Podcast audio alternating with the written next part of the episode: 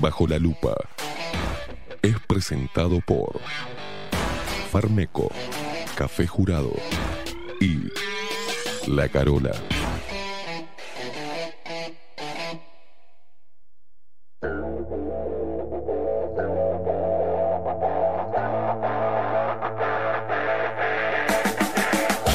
A partir de este momento, momento. Esteban Queimada Pone la actualidad del Uruguay. Bajo la lupa. Las opiniones vertidas en Bajo la lupa son responsabilidad exclusiva de su conductor.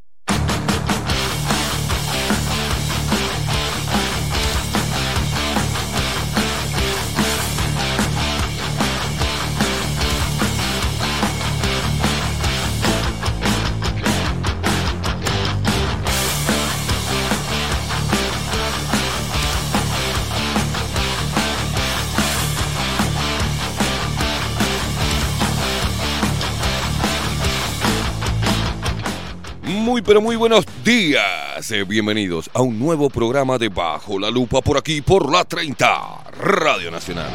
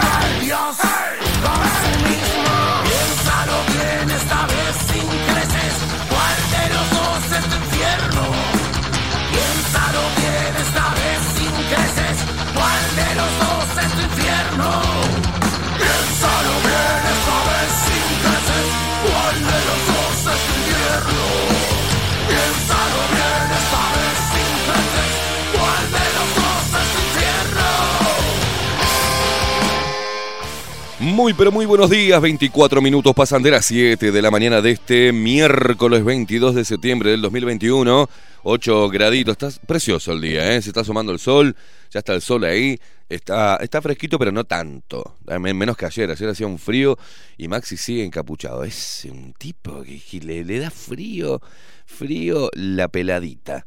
Y pobrecito, él sufre frío. Señoras y señores, ¿cómo andan basuras asquerosas, inmundas, conspiranoicos? Gente que piensa, loca, loca, ¿qué piensa? ¿Estás loco? ¿Cómo vas a pensar en esta época?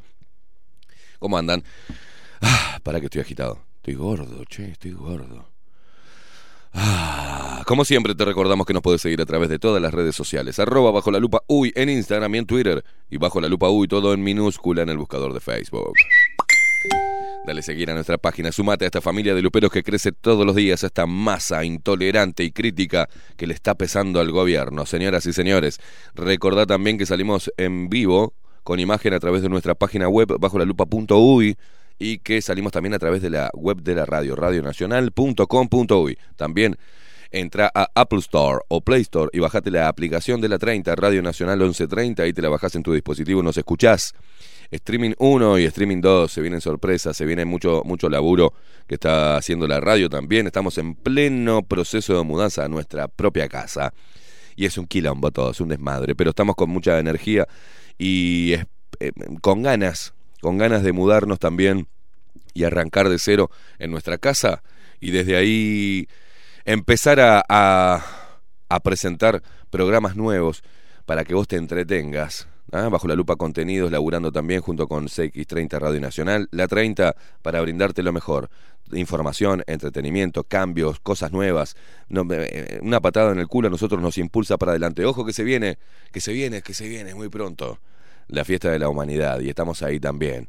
Y estamos ahí metiendo mucha energía para que no te sientas solo, no piense que estés loco, estamos todos locos, pero luchamos por la libertad. Señoras y señores, también nos escuchan desde nuestros hermanos argentinos, un abrazo enorme, que nos escuchan en la ciudad de La Plata a través de Radio Revolución 98.9, también desde Canelones Neo DJ Radio y en Valencia 107.5.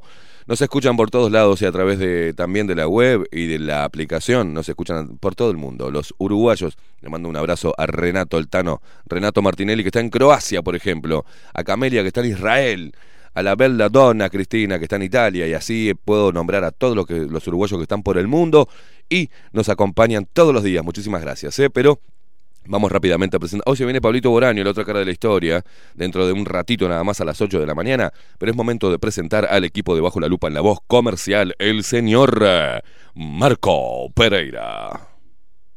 Bienvenidos, Luperos y quien nos pone, me olvidé de decir la radio, que estamos saliendo por radio, pero bueno, seguimos, y quien nos pone al aire y hace posible esta magia de la comunicación que anda como a bola sin manija corriendo para todo este lío que está pasando en la 30, es él, el único, el inigualable, el hombre que ha transformado la cara debajo la lupa, es él, mi hermano, el pulpo Voldemort, Maxi Pérez.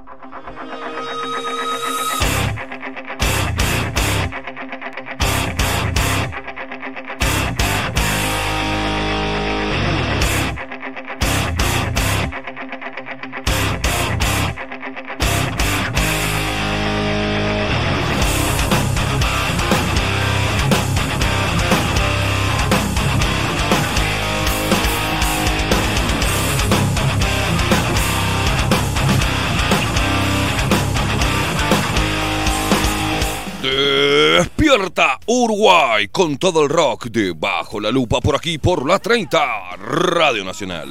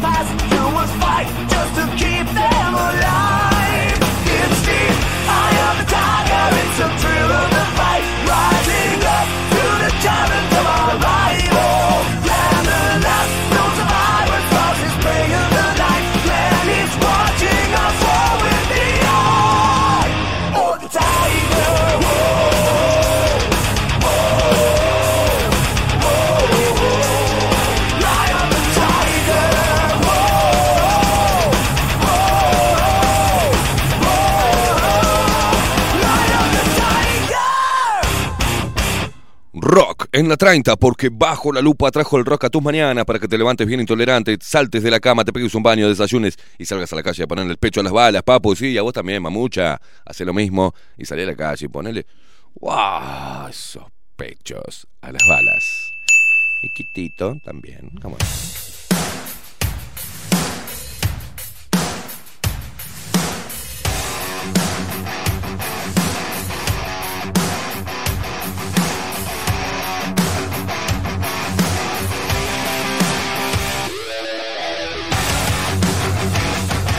Maxi Pérez. Muy buenos días, Maxi Pérez. ¿Cómo anda, señor? Buen día, buen día para todos. Otro día más. otro, día más de resistencia. ¿Cómo le va? Bien, bien. Se levantó bien hoy, todo en orden. lavó la ropa. Sí, Eh, sí. co- Se cocinó, comió algo rico, tranquilo. Separé, la ropa blanca de la de color. Muy Lavé bien. la ropa. Dob- dobló, y- planchó, Doblé, planché. Fregué Bien. la cocina. fregó la cocina. Dejé- no dejé nada sucio. Muy todo- bien. Todo en orden. Se acostó tempranito. Sí, sí. La pus también. No, Eh, no, No, Los días que me pongo a hacer cosas, no, no. no hay, no hay, no hay visitas. claro, vio que me tengo que descargar con la, con la Usted va a terminar entre, entre bajo la lupa y los horarios y la radio y la 30 va a terminar. Oh,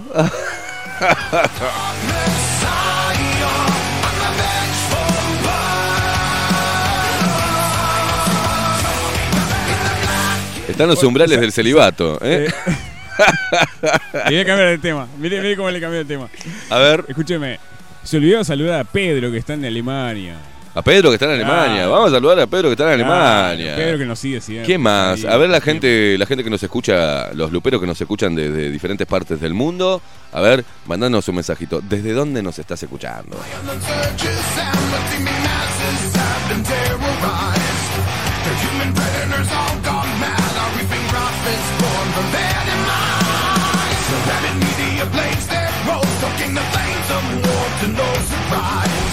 Y saludos a Ana Rosengurt, que me envió un mensaje preguntando por un tema que pasé el lunes, que no sé cuál es, pero eh, es, es- es extraño que la gente pregunte por temas que son rock bastante metaleros, ¿no?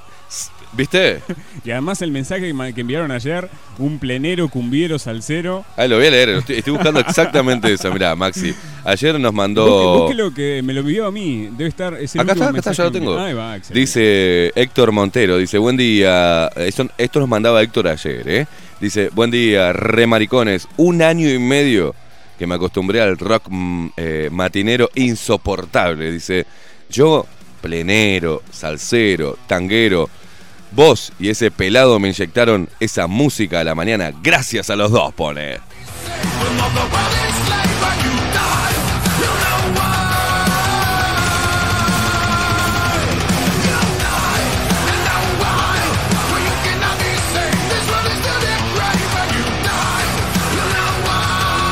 Un saludo a Ana también, este, porque no, no descansa, ¿eh? No descansa todo Libertad Sanitaria Uruguay. Parece que nos potenciamos, ¿no? Porque desde acá, desde allá ellos nos mandan a nosotros, nosotros que replicamos el laburo, que, meten los informes eso, los pedidos de informes están muy buenos. El laburo que están haciendo, la verdad que es encomiable.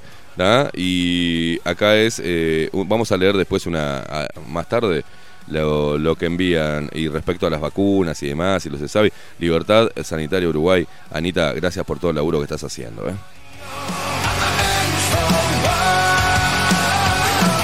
Bueno, algo que tengo que hacer que no me puedo olvidar, porque si lo dejo pasar me olvido.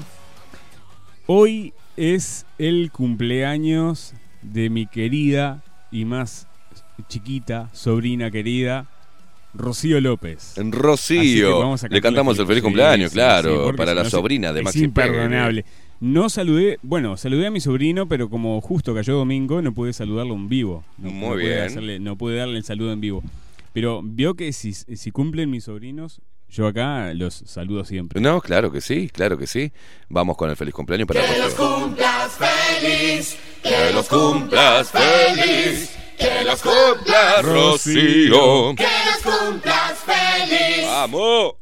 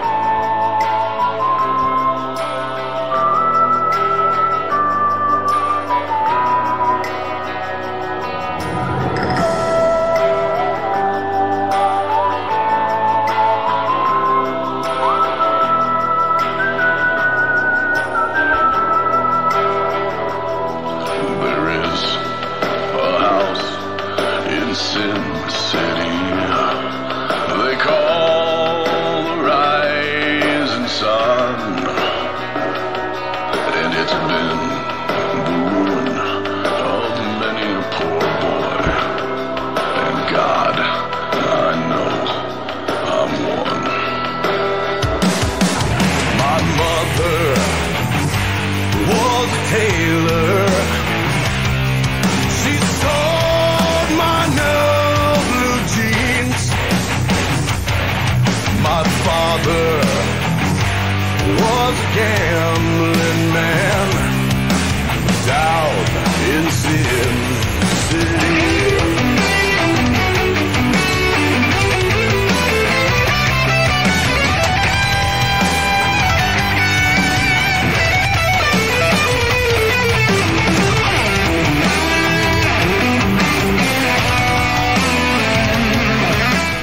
Five Finger Dead Punch, sonando en la 30.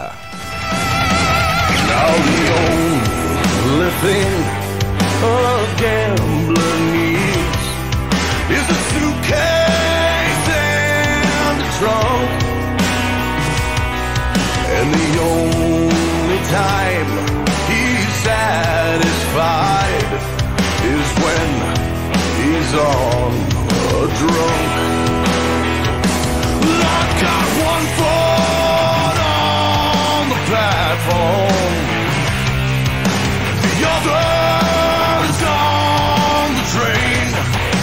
Un saludo enorme a los que están viajando en ómnibus, ahora los choferes de ómnibus también ponen, sintonizan la 30 todas las mañanas para castigar al, al pasaje, a los pasajeros. Muchísimas gracias a todos los que nos están escuchando en el auto, que van rumbo al laburo, aquellos que ya están laburando y que nos están escuchando de Canuto y aquellos que están saliendo de laburar de- después de haber escuchado la 30 durante toda la noche, la repetición también de Bajo la Lupa. Muchísimas gracias, muchísimas gracias, gracias. Totales.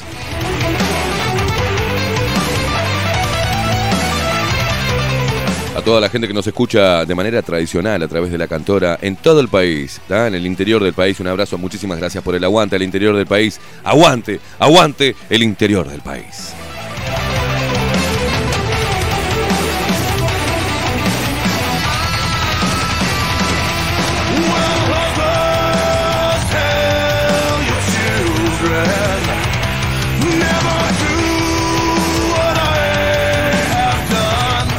Recordarles como siempre que se pueden comunicar con nosotros a través de Telegram. Buscan en Telegram, en el buscador bajo la lupa UI.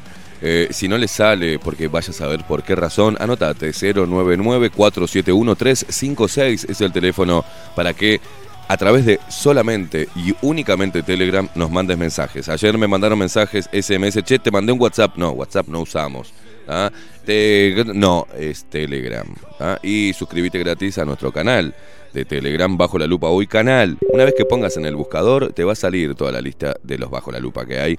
Hay algunos grupos de luperos que no tienen, nosotros no tenemos nada que ver en esos grupos, es más, no estamos, pero sí se juntan ellos para, para conectarse. Así que podés mm, ser parte de cualquiera de los grupos, pero el oficial es bajo la lupa UI, por ahí te mandamos los links. Ayer estaba viendo impresionante, recomiendo impresionante eh, la leyenda del escorpión, la fábula del escorpión, el documental de- del pelado Gustavo Cordera, que la verdad que me emocionó. Es eh, impresionante el repaso, el resumen de una larga trayectoria, pero un resumen muy bien hecho, muy bien hecho, muy bien realizado y aparte con detalles que son íntimos, que si bien se conocían, eh, que lo diga de, escucharlo de la propia boca de ellos es, eh, es conmovedor. La condena, lo que significa la condena, y eso me llevó ayer también a, a navegar por, por diferentes temas actuales de lo que es la condena, ¿no? De, de la poca amplitud que hay eh, mental como para tratar y abordar algunos flagelos. Pero retomando el hilo de lo que le pasó al pelado Cordera, yo quiero poner un ejemplo simple de, de cómo eh, la sociedad, en realidad, el dedo acusador de, parte de la sociedad, eh, cómo puede destruir, ¿no? Por ejemplo, un joven en, en un centro de estudio que al cual le hacen bullying, por ejemplo, no solamente de manera presencial, sino también a través de las redes sociales, o de Instagram, o de, o de WhatsApp, Telegram, lo que sea, que le hacen, hacen memes de él, lo que puede generar en ese joven, en muchos casos, llega hasta el suicidio. Es un tema muy jodido. Eh, por eso hay que pensar antes de, acusar de tal o tal cosa a, un joven, por ejemplo. Un hombre grande por ahí se la puede bancar, pero a su vez es muy pesado también. Mm, Bancar, por ejemplo, el- el escarnio público, la condena social de un país tan grande como Argentina, por ejemplo, y tan fanático, ¿no? E irreflexivo. En Argentina se venden noticias, punto. No importa a quién destruimos. El sistema te utiliza hasta que no le servís más y te cae con todo su peso, ¿no? Viene a cobrar la, la cuota, viene a cobrar la, los intereses. Y bueno, hay muchos casos, por ejemplo, de lo que está bien para un lado y está mal para el otro, teóricamente. Por ejemplo, a mí me ha pasado a lo largo de mi vida como hombre eh, recibir... Eh, le doy un ejemplo. Miren lo que es. La otra vez eh, decíamos algo de un comentario que había hecho una mujer en, el, en, en una foto que subía a Instagram, ¿no? Que hablaba, qué bulto que tenés, no sé qué. Que a mí no me hace nada, a ver, no soy... Me, me dio gracia. El tema es que, ¿qué pasa cuando es al revés? Por ejemplo, hace un tiempo atrás, una mujer me dijo, me gustaría que me ates las manos con tu corbata. ¿Qué pasa si yo le digo? Y ahí no pasa nada, ¿no? Y es algo referente a lo que decía Cordera de el juego sexual entre el hombre y la mujer y una patología del psicoanálisis, o sea, psicológica del sometimiento, lo hay. Me da gracia porque salió 50 sombras de, de Grey y las mujeres enloquecidas con 50 sombras de Grey. Nadie salió a, a, quemar los cines, ¿no? En su momento. Y claro, pues era el señor Grey, Dorian Gray. Multimillonario, fachero. ¿Qué pasa si, si esa misma relación la tiene Roberto, el de la construcción? Ah, es un degenerado, es un violador, es un golpeador de mujeres. Ahora, el, los juegos sexuales, ¿ah? o el piropo, es acoso o es asqueroso, depende de, del emisor, ¿no? Depende de quién sea el protagonista. Cuando la mujer es la que acosa y cuando la mujer propone ese tipo de juegos sexuales, que es algo consensuado en la pareja, nadie se tiene que meter en lo que es una pareja, ya sea en, en una pareja constituida o en el encuentro sexual de dos personas. Puede pasar cualquier cosa, pero ¿qué pasa si en vez de que una mujer me diga que quería que le ate las manos con mi corbata, yo se lo propongo y le digo, me encantaría atarte las manos con una corbata? Y yo sería puesto ahora también en el escarnio público que soy que tengo este un germen de violador o que tengo un germen degenerado, viste que soy un peligro para la sociedad y para las mujeres. Entonces, eso en este momento fue instalado.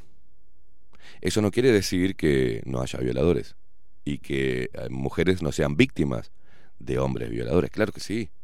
Eh, es más, los que tenemos hijos, hijas, yo no tengo hijas, pero crié una, eh, sobrinas, es el miedo que nos da. Que, salgan y no vuelvan a casa o que, o que sean víctimas de, de un enfermo de, este, mental degenerado. Nos pasaba cuando eran niños también. Siempre estuvo ese miedo porque el mundo tiene maldad y convivimos con la maldad. Pero ¿cómo está hoy en esta, en esta era de la, de la, de la sensibilidad y, y lo sesgado? Si bien la mujer ha sido víctima, el hombre también ha sido víctima de otros flagelos que no están arriba de la mesa. ¿Cómo la sociedad opina sobre el, la comunión o el arreglo entre eh, una pareja. Si, por ejemplo, la mujer es la que lleva adelante económicamente la casa y el hombre hace los mandados, hace la comida y lleva a los chicos a la escuela, la sociedad lo ve como un mantenido de mierda. Y la carga cultural que tenemos nosotros nos hace también sentirnos menos hombres, porque nos han dicho que somos nosotros quienes tenemos que ser el sustento ese tipo de cosas que para un lado está bien y para el otro lado está mal. ¿ah? Y, y, perdón, nosotros somos vistos por la sociedad acusadora con los deditos, ¿eh? que no se tiene por qué meter en mi hogar. Cuando dejamos que las redes sociales o a través de las redes sociales o el barrio o el vecino opine y que condicione nuestro modo de vivir, estamos en el horno. Porque vamos a estar haciendo cosas que no, o fingiendo ser lo que no somos, o escondiendo algo que no hay que esconder, o moldeando y, y refrenando nuestros deseos, o nuestra. O, cada vez acotando más nuestra libertad de ser lo que somos, de mostrarnos como somos. La leyenda del escorpión y la rana, ¿no? La fábula del escorpión y la rana es que el escorpión le pide a la rana si lo podía hacer cruzar el, el río, ¿no? Y la rana dice, no, porque me vas a, me vas a picar. Y el escorpión le dice, no, no, pues si te pico, nos morimos los dos. Se sube entonces, la rana acepta y lo sube eh, a su espalda y empiezan a cruzar el río. Y el escorpión, con su aguijón, track, la, la pica. Y la rana le dice, te dije que me ibas a, a picar. Y ahora nos vamos a morir los dos. Sí, pero no puedo, no puedo, no puedo frenar lo que soy. No puedo contra mi propia naturaleza. Y nosotros no podemos contra nuestra propia naturaleza. Somos lo que somos. ¿Eh? Aunque intenten llevarnos a algo programado, a, casi igualarnos a, una máquina, con palabras pre- predestinadas, con, correctores, con, con eh, un diccionario predictivo, ya no decimos lo que pensábamos porque tenemos miedo a cómo a la devolución, al dedo acusador. Y todos esos dedos acusadores tienen un montón de muertos en el placar. Acá los hombres de este país no somos potenciales asesinos ni violadores. Ahora, me gusta la vara con la cual se mide la, moralidad o no. Vamos y compramos una entrada al cine para ver a un tipo someter sexualmente a una mujer. Y nos encanta. Es más, a muchas les excita. Pero después salen a las marchas diciendo que la mujer es una víctima de los abusadores y acosadores, callejeros, por ejemplo. O sea, nos metemos en la relación de un hombre y una mujer y los roles en su casa, pero promovemos y nos parece bien, a estas personas les parece bien que un tipo se autoperciba niño y que conviva con niños. O que justifique la pedofilia. Nos parece bárbaro. Y ahí no lo condenamos. Es una locura lo que está sucediendo y por suerte, no sé si es generacional, pero por suerte se está perdiendo el miedo a decir lo que pensamos o a decir lo que somos. Así como los homosexuales perdieron el miedo de salir del closet, así también nosotros, heterosexuales, perdemos el miedo de decir lo que pensamos.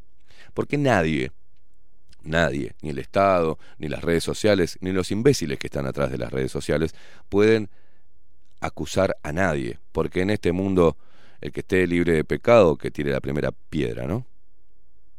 Entonces, hacernos a la idea y que las mujeres jóvenes se hagan a la idea de que el acercamiento de un hombre es un peligro y no algo maravilloso.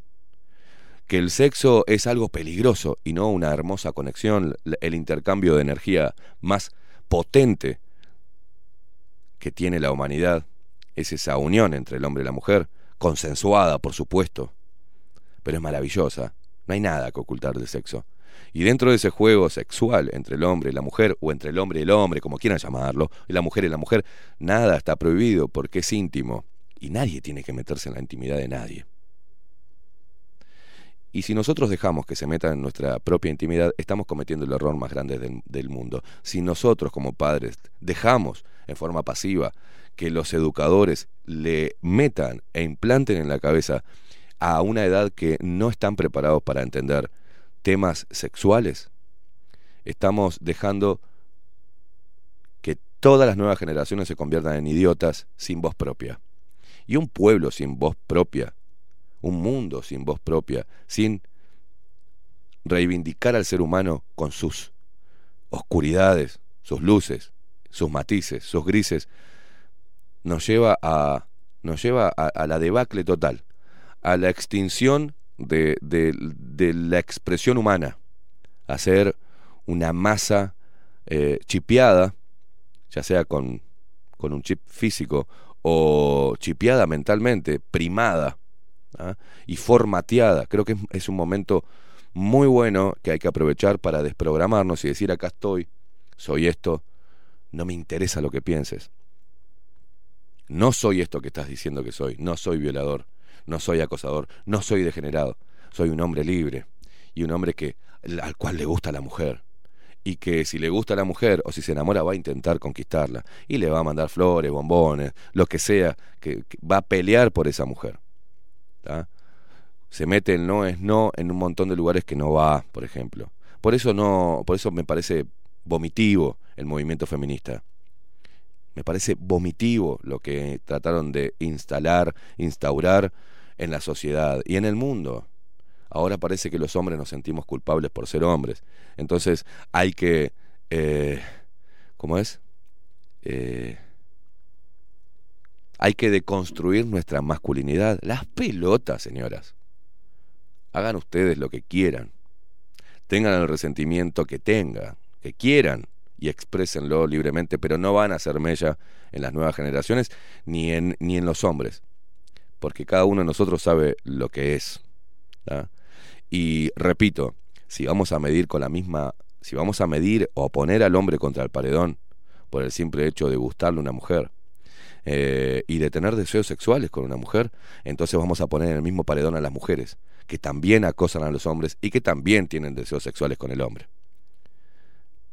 Es una locura lo que estamos viviendo. Es una locura la que tuvo que pasar él por decir algo que, que queda plasmado en ese, en ese, mm, en ese documental. Y lo que le pasó a él, también lo que hacen es una muestra de lo que le puede pasar al otro. Si volteamos a Cordera, podemos voltear a cualquiera. Así que ojo con lo que dicen. Es una advertencia, ¿entendés? Que esa advertencia a estos movimientos de mierda, yo al menos me los paso por el culo. Me importa tres carajos. No vivo, no me interesa el escarnio público y no me interesa lo que el dedo acusador. No me, me interesa quiénes están acusando. A mí lo que me interesa es lo que piensen mis hijos de mí, mi grupo más cercano, y las mujeres que compartieron cama conmigo y que van a compartir cama conmigo dentro de mi soltería. Mañana por ahí me puedo casar, mañana puedo armar de vuelta a mi familia y nadie se va a meter en lo que es la relación. Y si la- cuando forme familia, mi mujer me mantiene, me importa tres carajos lo que digan los demás. ¿Se entiende? Hay que ser como uno es y hay que vivir. ¿Somos dueños de nuestra vida o no somos dueños de nuestra vida? ¿O estamos actuando para el beneplácito de la sociedad? ¿O estamos dejando que la sociedad cambie el rumbo de nuestra vida o que nos haga vivir una vida distinta? Mentira que estamos mejorando. Mentira, los números mandan. Suicidios aumentan. La muerte de la mujer sigue su curso, no cambió absolutamente nada. Lo único que cambió es que estos grupos, ¿ah? eh, financiados con plata del exterior, lavado a través de una ONG, instauraran miedo en las jóvenes de hoy, en las mujeres jóvenes de hoy, que ven al hombre, por suerte no son todas, ¿eh? es un pequeño grupo, pero hace mucho daño. Ven al hombre como, como un animal, como una amenaza. Esa eh, discusión está hasta en niños de 11 años y niñas de 11 años. Proteger las etapas de crecimiento físico y psicológico e intelectual de los niños debe primar. A veces me saco el sombrero con otros países donde se pararon firmes y dijeron, no, acá la ideología de género no entra, acá la pelotudez feminista no entra, acá reivindicamos la familia, me vale madre. Entonces es momento de, sí hay cosas que mejorar respecto a la mujer, sí, claro que sí. Como sociedad tenemos que ampliar la visión, sí, claro que sí. Pero no de la forma que lo están haciendo, están generando odio, están generando adhesión y están generando que se están generando un gran comercio, empresas y empresas llamadas unidades de género, que no las precisamos, porque si desde chica a las niñas se les enseña correctamente, se empoderan enseguida y no precisan de ningún eh, de ningún grupo de mujeres resentidas de mierda, ni ninguna pintada de tetas, ni ningún eh, arrojar excrementos a ninguna iglesia. O sea, creo que hay que parar con todo esto, creo que tenemos que replantearnos y estos grupos que teóricamente intentan reivindicarlos y proteger a la mujer también deberían replantearse sus estrategias, ¿eh? porque no están haciendo bien. A nada. Salvo que saquen algunas leyes y que hayan puesto femicidio, cuando el hombre no puede ni siquiera comprobar que el hombre mata a una mujer por su condición de mujer. No, señores, ¿de dónde sacaron eso? ¿De algún asesino serial? Eh, eh, hay que, por eso, es un momento espectacular para empezar a desprogramar todo lo que nos metieron en la cabeza. A los jóvenes le hablo también. Nadie, eh, nadie tiene que decirle cómo vivir su sexualidad. Ni para un lado ni para el otro. Eso lo van a ir descubriendo ustedes. Nadie tiene que decirle que, que algo es normal cuando no es normal. Nadie tiene que mentirles que hay muchos sexos. No, hay dos sexos. Después lo que quieran hacer cada una de las personas desde su independencia y su libertad de vivir su sexualidad como quieran es otra cosa. Y que hay que, que se trabajó para que eso no sea una discriminación continua, ya hoy no precisan. Si, díganme, ¿quién discrimina a un homosexual a nivel laboral? Tienen acceso a todos, o sea, el, decir que sos homosexual no te condiciona absolutamente nada. Es más, en estos tiempos es cool. Entonces, no dejemos que eh, consignas de grupos que no sabemos cómo se financian y no sabemos los intereses reales que tienen, porque después terminan en política y después, aparte conozco feministas que de feministas no tienen nada, pero están llevando la bandera porque se están llenando de plata y están trabajando para una fuerza política, en este caso para la izquierda. Algo que quiere copiar la supuesta derecha o centro y le sale mal. Ah, entonces, nadie tiene las pelotas de decir esto es esto y esto es esto. No rompan los huevos. Nadie viola derechos de nadie. Teóricamente nadie debería violar derechos de nadie. Porque así lo manda la Constitución. Todos somos iguales ante la ley, según la Constitución. Es momento de plantearnos, ah, yo hago un llamado a eso, a que respiremos hondo y dejemos de hablar estupideces. Dejemos de darle bomba y, tomar y dejar que, que el Estado moldee hasta nuestra forma de hablar. No es todes, no existe. No es nuestra, nuestra cuerpa. Todas esas pelotudeces, parecemos idiotas hablando de esa manera. Parecemos idiotas, le estamos dando, mis amigues, les estamos dando la razón a que somos unos idiotas, con el cerebro totalmente moldeable. Fácilmente. Dos o tres consignas, dos o tres tetas pintadas, caca a la iglesia y empezamos a hablar todos como retrasados mentales. Somos tan fáciles de convencer y este es un tiempo para empoderarse, esa palabra, empoderarse. Cada uno de nosotros es un universo, es un mundo, un mundo distinto, venimos de crianzas distintas, eh, tuvimos padres distintos, tenemos genes distintos, nos diferencian las huellas digitales, los ojos, repito, las orejas, el color de la voz. No somos iguales. Somos iguales ante la ley, teóricamente. Que eso no se cumpla es otra cosa, y ahí sí hay que aplicar eh, la presión para que la ley sea igual para todos. Hemos, nos hemos dado cuenta que la ley se puede comprar, la justicia se puede comprar. Y la justicia no mide con la misma vara a uno que robó una gallina y a otro que se llevó millones, miles de millones de dólares. Porque tranquilamente puede coimear a cualquiera. El poder y la guita mandan. Por eso es que estamos todos de este lado. Todos estamos de este lado pero cada uno de nosotros formamos una sociedad de individualidades, donde se viola los derechos de un individuo, se viola el derecho de todos. Y si permitimos que sigan hablando de colectivismo con una masa de gente que no reacciona, ni siquiera sabe argumentar por qué está siguiendo esa consigna, estamos en el horno. Y pasa lo que pasa ahora. Viene un virus, y en masa, como están acostumbrados a trabajar en masa y en colectivos, en masa y en colectivo se metieron adentro de la casa y se pusieron cuatro tapabocas. ¿Entienden por qué hay que empoderar a nuestros niños, enseñarles a que desconfíen de todo y que investiguen y que estudien y no meterlos cuatro horas, cinco, seis, ocho, doce horas adentro de su cuarto con una computadora jugando la Play y masturbándose? Que salgan a la calle, que respiren aire. Padres, díganle qué es lo que está pasando en el mundo. Dejen de tratar de encapsular en un mundo de fantasía a los niños se tienen que frustrar, tienen que entender lo complejo que es este mundo. Y ustedes tienen que dar el ejemplo. No sean ridículos. Nadie tiene que decirle cómo tienen que criar a sus hijos. Tienen derechos sobre sus hijos. Y sí, son sus hijos. No son los hijos de la vida ni nada de esa mierda que le dicen, son sus hijos.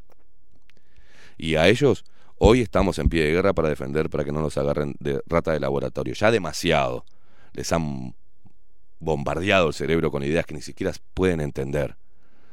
Hablarle de sexo a los tres años, cuatro, cinco, por favor, dejen a los niños crecer, jugar, dejen que se descubran, déjenlos en su mundo, cuando vayan creciendo, conforme con su cuerpo, que vaya teniendo cambio su cuerpo, bueno, ahí tienen que estar los padres, tiene que estar la educación sexual en las escuelas bien consensuada, bien ex- explicada, bien para que el niño sepa y esté protegido y dejen de confundir y pudrirle la cabeza a los pibes. Y dejen de utilizarlos porque los pibes no votan. Entonces les importa a los gobiernos una mierda. La primera infancia, toda esa mierda que hablan es mentira. No les interesa. Le interesa y no les interesan los viejos, que ahora lo quieren matar a todos con este experimento. Le interesa a los que votan. Y a los que votan los dominan y le tiran consignas y parten y enfrentan entre sí. Es momento es un momento especial para que empieces a abrir la cabeza. Vamos a hacer una pausa. Luego de la pausa viene eh, Pablito Boraño. Voy a alimentar mi mejor versión con las mieles de mi corazón. Hoy la ingenuidad la desnudez me regresan hacia mi niñez. Nadie puede darme lo que no me doy y me obstiné reclamando amor. Esa fue mi cruz. Me victimicé y en la culpa jamás pude encontrar la redención. Ya no quiero castigo por no hacer lo que debo. No persigo verdades porque soy verdadero. No me quiero juzgar por pensar diferente. Yo no voy a vivir como diga la gente. No me siento vencido por no llegar primero. Voy con la frente alta mostrando mis agujeros. Con todos mis errores encendí mi lucero y hoy me siento querido porque ahora me quiero.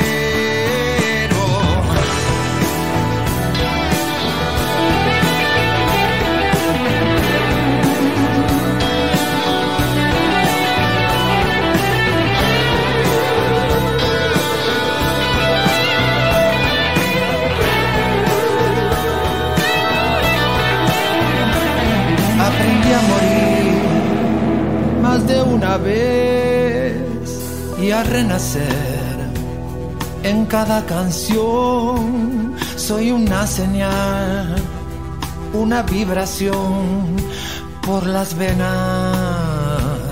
Resonando voy, hoy puedo sentir mi fragilidad. Puedo bendecir tantas lágrimas. Encontré un lugar, mi espacio azul, donde nada volverá a reunirme con la cruz. Ya no quiero castigo por no hacer lo que debo. No persigo verdades porque soy verdadero. No me quiero juzgar por pensar diferente. Yo no voy a vivir como diga la gente. No me siento vencido por no llegar primero. Voy con la frente alta mostrando mis agujeros. Con todos mis errores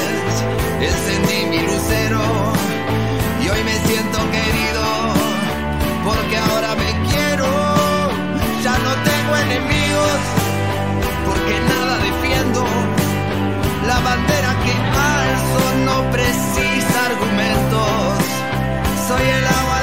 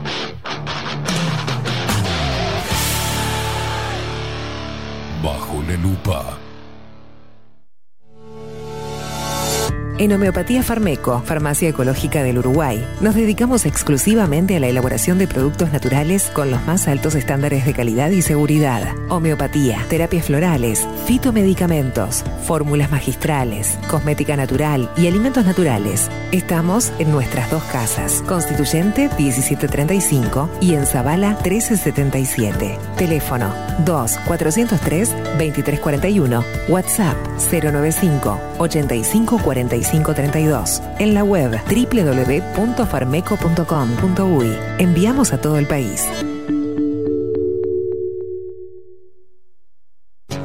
Mercado de Carnes La Vaquilla. Ofrece a sus clientes los mejores cortes y la mejor atención. Ventas por mayor y menor. Descuentos especiales a colegios y caterings. Envíos sin cargo. Teléfono 2-208-9877. Horarios de lunes a sábados de 7 a 13.30, de 17 a 20 horas. Domingos de 8 a 13 horas. El tierno sabor de nuestras mejores carnes a su mesa. Mercado de Carnes La Vaquilla. Avenida San Martín, 2555. Teléfono 2-208-9877. Envíos sin cargo. La Carola. 13 años haciendo las mejores paellas y tortillas españolas de Montevideo. Sus chefs, Marcos y Carola, no solo ofrecen las mejores paellas, sino que también tienen las mejores pavlovas de la ciudad. Cuentan con un jardín exclusivo para tapeos, degustaciones de vinos y reuniones familiares. También ofrecen un menú express con opción de pasta y jugos naturales. De martes a viernes a partir de las 20 horas, sábados y domingos, también al mediodía. Instagram, La Carola Tapas. Gonzalo Ramírez 2225, esquina Juan Polié. Reserva tu lugar 099 24 20 72. La Carola, el clásico de la ciudad. Pescadería El Italiano. Ubicados en el puertito del buceo, les ofrecemos pescado fresco todo el año y gran variedad en mariscos, productos de excelente calidad, llevando confianza a su mesa. Los esperamos con la mejor atención personalizada. Pescadería El Italiano, de martes a domingos, de 8 a 20 horas. Contamos con envíos. Pescadería El Italiano. Comunicate al 2-622-7930 y por WhatsApp 095 43 3502.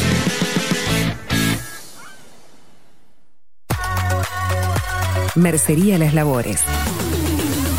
La mercería más antigua del país, desde hace más de 100 años junto a vos. Tristamar Baja, 1524, abierto de 9 a 19 horas. Visítanos en www.lanerialaslavores.com.uy. Facebook, Mercería Las Labores. En Instagram, Mercería Lanería Las Labores. 094-893-881. En artículos de mercería y lanería, lo que no encuentra aquí, no existe. Si busco timbres notariales. Salón Libertad. Y si busco juguetes. Salón Libertad. Y si busco. No busques más. Salón Libertad tiene todo lo que te puedas imaginar. El salón más completo del centro. Agencia oficial de timbres notariales, profesionales y judiciales. Y si busco fotocopias. También en Salón Libertad. Paraguay 1344. Teléfono 2-938-33. Y si busco golosinas. Y si busco refrescos. Y si busco alfajores. También Salón Libertad. 2-938-33. Dermoestética Integral. Tu piel, nuestro lema. Porque sentirte bien es parte de tu salud y bienestar. A la hora de cuidar tu piel y cuerpo, ponete en manos de nuestros profesionales. Acá encontrarás todos los tratamientos y los mejores resultados para la salud y la belleza de tu piel, cuerpo y alma. Contamos con las últimas tecnologías en depilación definitiva, tratamientos corporales y faciales. Además, te ofrecemos todos los tratamientos para el cuidado de tu piel en casa. Y lo que no puede faltar, tu momento de relax. Te ayudamos a cuidarte y sentirte bien. Dermoestética Integral. Agenda tu consulta diagnóstico sin cargo por el teléfono 092 37 27 11. Wolfer Contenedores. Realizamos oficinas, viviendas y proyectos a medida. En Wolfer Contenedores armamos el proyecto para tu vivienda con uno o más contenedores. Visita nuestro showroom en Ruta 1, kilómetro 155-500 y elegí tu vivienda. Wolfer Contenedores para entrega inmediata. Informate al 094-263-705 45 20 31 63 o en wolfer.com.uy. Wolfer Contenedores desde Colonia y Montevideo para todo el país. Estudio Jurídico Notarial, Perezcal, Schneckenburger y Asociados. Más de 25 años de experiencia en todas las materias, representando a estudios nacionales e internacionales. Una amplia trayectoria en materia penal, sucesiones y reivindicaciones. Más de dos décadas de experiencia recuperando terrenos ocupados. Torre Gorlero, oficina 20, 21 y 22. Doctor Perezcal, 099-309-319. Doctor Carlos Schneckenburger, 099-667-087. Estudio Jurídico Notarial, Perezcal, Schneckenburger y Asociados. Bilden, transformación digital. Creamos la estrategia de transformación digital para que tu empresa avance y se adapte a los desafíos de hoy. Desarrollo y posicionamiento web, community management, planes de marketing digital. Bilden, transformación digital. Comunicate al 094 400 060 o escribinos a hola arroba bilden.uy. Violeta Cosméticos. Todo en perfumería, maquillaje y cosmética nacional e importada. 44 años de trayectoria nos respaldan para darte el mejor asesoramiento. Seguinos en las redes, en Facebook, Perfumería Violeta Cosméticos, Instagram, arroba Perfumería Violeta. Teléfono 4342-2791, 4342-9524, WhatsApp 092-306-779. Violeta Perfumería Cosméticos. Sarandí 549, San José. Envíos a todo el país. Mencionando bajo la lupa, 10% de descuento.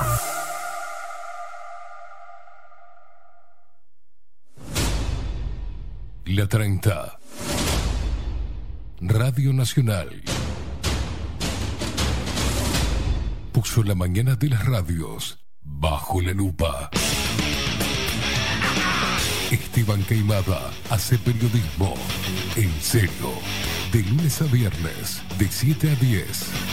Bajo la lupa. Y agárrate fuerte. La 30.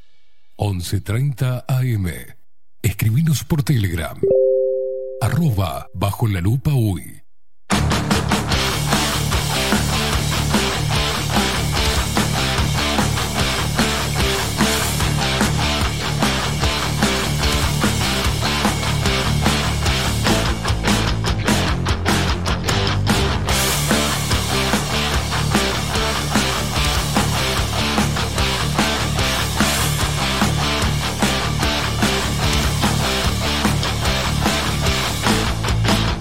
15 minutos pasan de las 8 de la mañana. Seguimos en la 30. Esto es Bajo la Lupa de lunes a viernes de 7 a 10 de la mañana. Con temas complejos como el que toqué antes de ir a la, pausa. Eh, muchos mensajes que nos llegan. Ahora vamos a presentar formalmente la columna de hoy, pero quiero leer un mensajito. Nos están llegando un montón de mensajes referentes a ese tema que, que tocamos, que se desprende del documental de, de Gustavo Cordera. Dice, acá nos escribe Natalia desde, desde Florida, USA. Dice, hola Esteban y Maxi, ¿cómo están? Dice, vos sabés que ayer mi hijo de 13 años me contaba que la, la profesora saludó diciendo, buenos días, damas y caballeros y un grupo de chicas le dijeron que no dijera damas, porque ellas no sabían que eran todavía. Fueron a quejarse a la dirección y después eh, empezaron a saludar buenos días a todos, dice. Y mi hijo, Justin, me dice, hoy en día todo el mundo es muy sensible y me molesta que sea así. Es lo que yo le digo, que hoy la gente se ofende o se pone mal por todo. Por suerte nosotros en casa los hacemos fuertes. Bueno, te mando saludos desde Jacksonville, Florida, USA, cada día mejores. Natalia, Richard, Justin e Isabela. Un abrazo enorme. Todo este, eh, este tema puntualmente se, se instaló así y los chicos no saben que eh, chicas de 13 años digan que no digan damas porque no sabemos qué somos todavía, es un tema que hay que prestarle mucha atención, ¿eh? Hay que prestarle mucha atención. Pero vamos a hacer, vamos a pasar la página, vamos a meternos en la historia y vamos a presentar formalmente la columna de este señor. Ahora, en Bajo la Lupa. Pablo Boraño. Pablo Boraño. Nos muestra. La otra cara de la historia.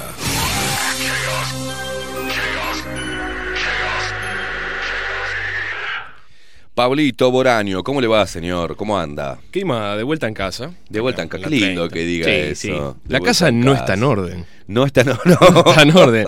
Vine y no encontré la casa en orden. ¿Qué, Esteban? La ¿Qué casa pasó? no está- fue para la cocina y vio que, faltaba todo. Ni el mueble está. Ni el mueble, todo. No, no, no. Un quilombo de mudanza terrible, pero muy entusiasmados con, con, con este cambio, ¿no? De irnos a nuestra, nuestra casa propia. Y eso nos tiene a todos enloquecidos y motivados a la vez. Es un quilombo, la radio. Es una revolución de la radio. Maxi está con unas ojeras así. este Pero, pero vamos bien, vamos bien, vamos bien. Bien, Vamos bien. Vamos bien. a hacer después una, una. Se vienen tiempos buenos. Me encanta escuchar eso. Se Clima. vienen Me tiempos encanta. muy buenos para la 30. Bien. Este, y para Bajo la Lupa, y para Bajo la Lupa contenidos, programas nuevos. Se viene, se viene, se viene con todo. Gracias a la gente, Keima. Gracias al apoyo de la gente y de los auspiciantes, por favor. Por supuesto. Eh, que se también eh, apuestan a, a un micrófono libre, apuestan a poner todos estos temas arriba de la mesa, apuestan a ver la otra cara de las cosas. ¿Eh? Y Es en este caso, la otra cara de la historia. ¿Qué nos trae en el día de hoy, Pablito? Hoy venimos con un. Como La siempre. gente ama su columna. Gracias, Esteban. Gracias a la gente Usted también. es Bueno, el ídolo de multitud. bueno. Eh, es el profe sí. que todos queremos tener en, en- en todos los liceos. La verdad que en este año, porque no termina, por supuesto, falta, pero eh, eh, me han hecho llegar, me han hecho llegar este cariño, está, está- algo nuevo para mí, porque uno esto, no está No, acostumbrado ponele, ponele, a ponerse, un violín, Pará, pará, un pará, violín, pará. No, no, no, no, no. Y haga, Violín. y haga la voz apesumbrada. O Dale. sea, ponele un violín. Poneme un violín, por favor, porque para mí este es algo muy nuevo todo esto. El cariño, dice usted. Sí, el cariño de la gente, es ser seguido, que te pregunten cómo estás. Nunca me había pasado en la vida. Bueno, Pablo, es momento de que abras tu corazón y que dejes que la gente te acaricie a través de las redes sociales Mm. o por otras vías. Mm. No sea, no sea maraca. Bueno, Oh, sí, no, es no, no. tremendo, es tremendo. Sí. Eh, no, no, sí, sí. eh, El cariño de la gente es eh, espectacular. La energía que te da la gente es impresionante, impresionante. La verdad que sí. Pueden, siempre hay que pasar, siempre pueden seguirme en las redes sociales. Así es. Pablo Boraño. En Instagram o en Facebook. El Instagram tiene un, un nick raro, siempre lo digo. Es Necamarazo con doble Z. Aún así.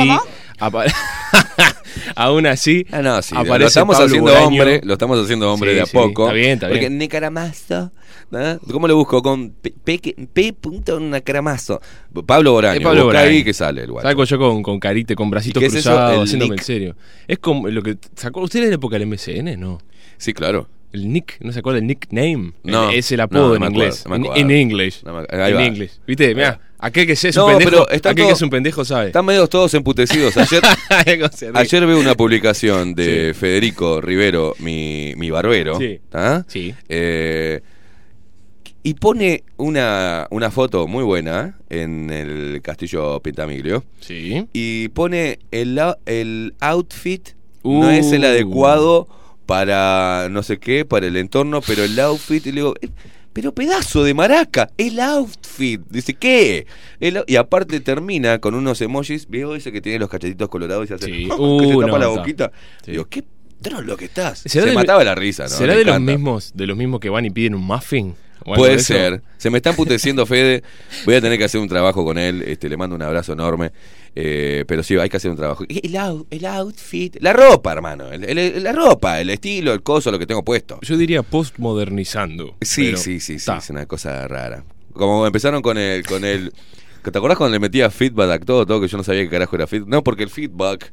Este, ay, ay, el feedback de, Yo no de sé la ni gente. todavía. Sí, el feedback. ¿Qué Usted tiene feedback? mucho feedback ¿Qué es con la gente. O sea, ida y vuelta. Ah, llama, ida y el vuelta. feedback, claro. devolución, o sea. Sí, Retroalimentación. Ahí va, Claro. hay ah, eh, feedback. claro.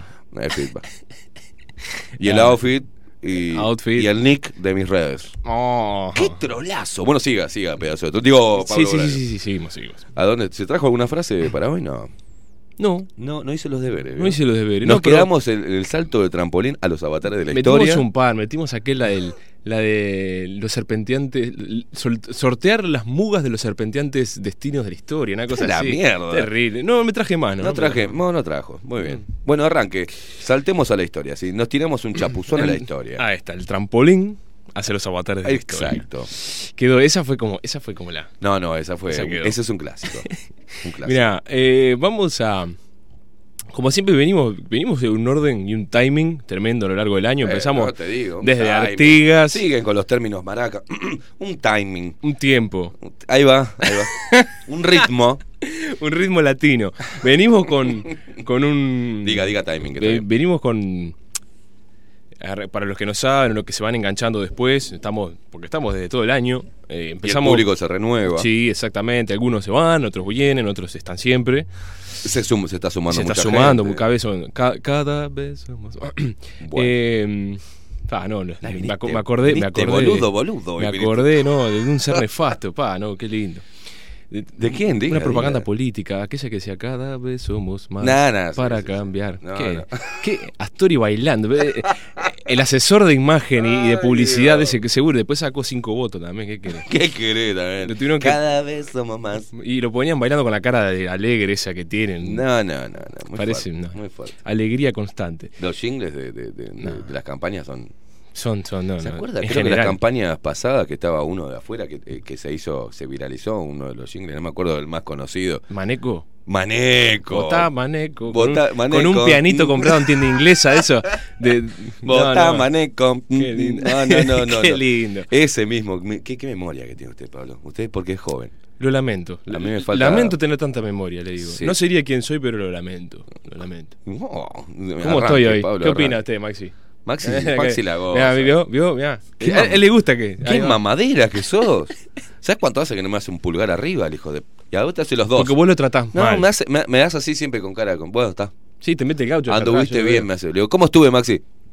Mm, Con la naricita repatingada, sí, ¿sí? sí, sí. Podría, Sí, haber, podría haber estado mejor. Sí, sí. Yo le conozco esa cara también. Y a vos te hace con los dos pulgares bien, Pablo. Qué putarraco. Dale.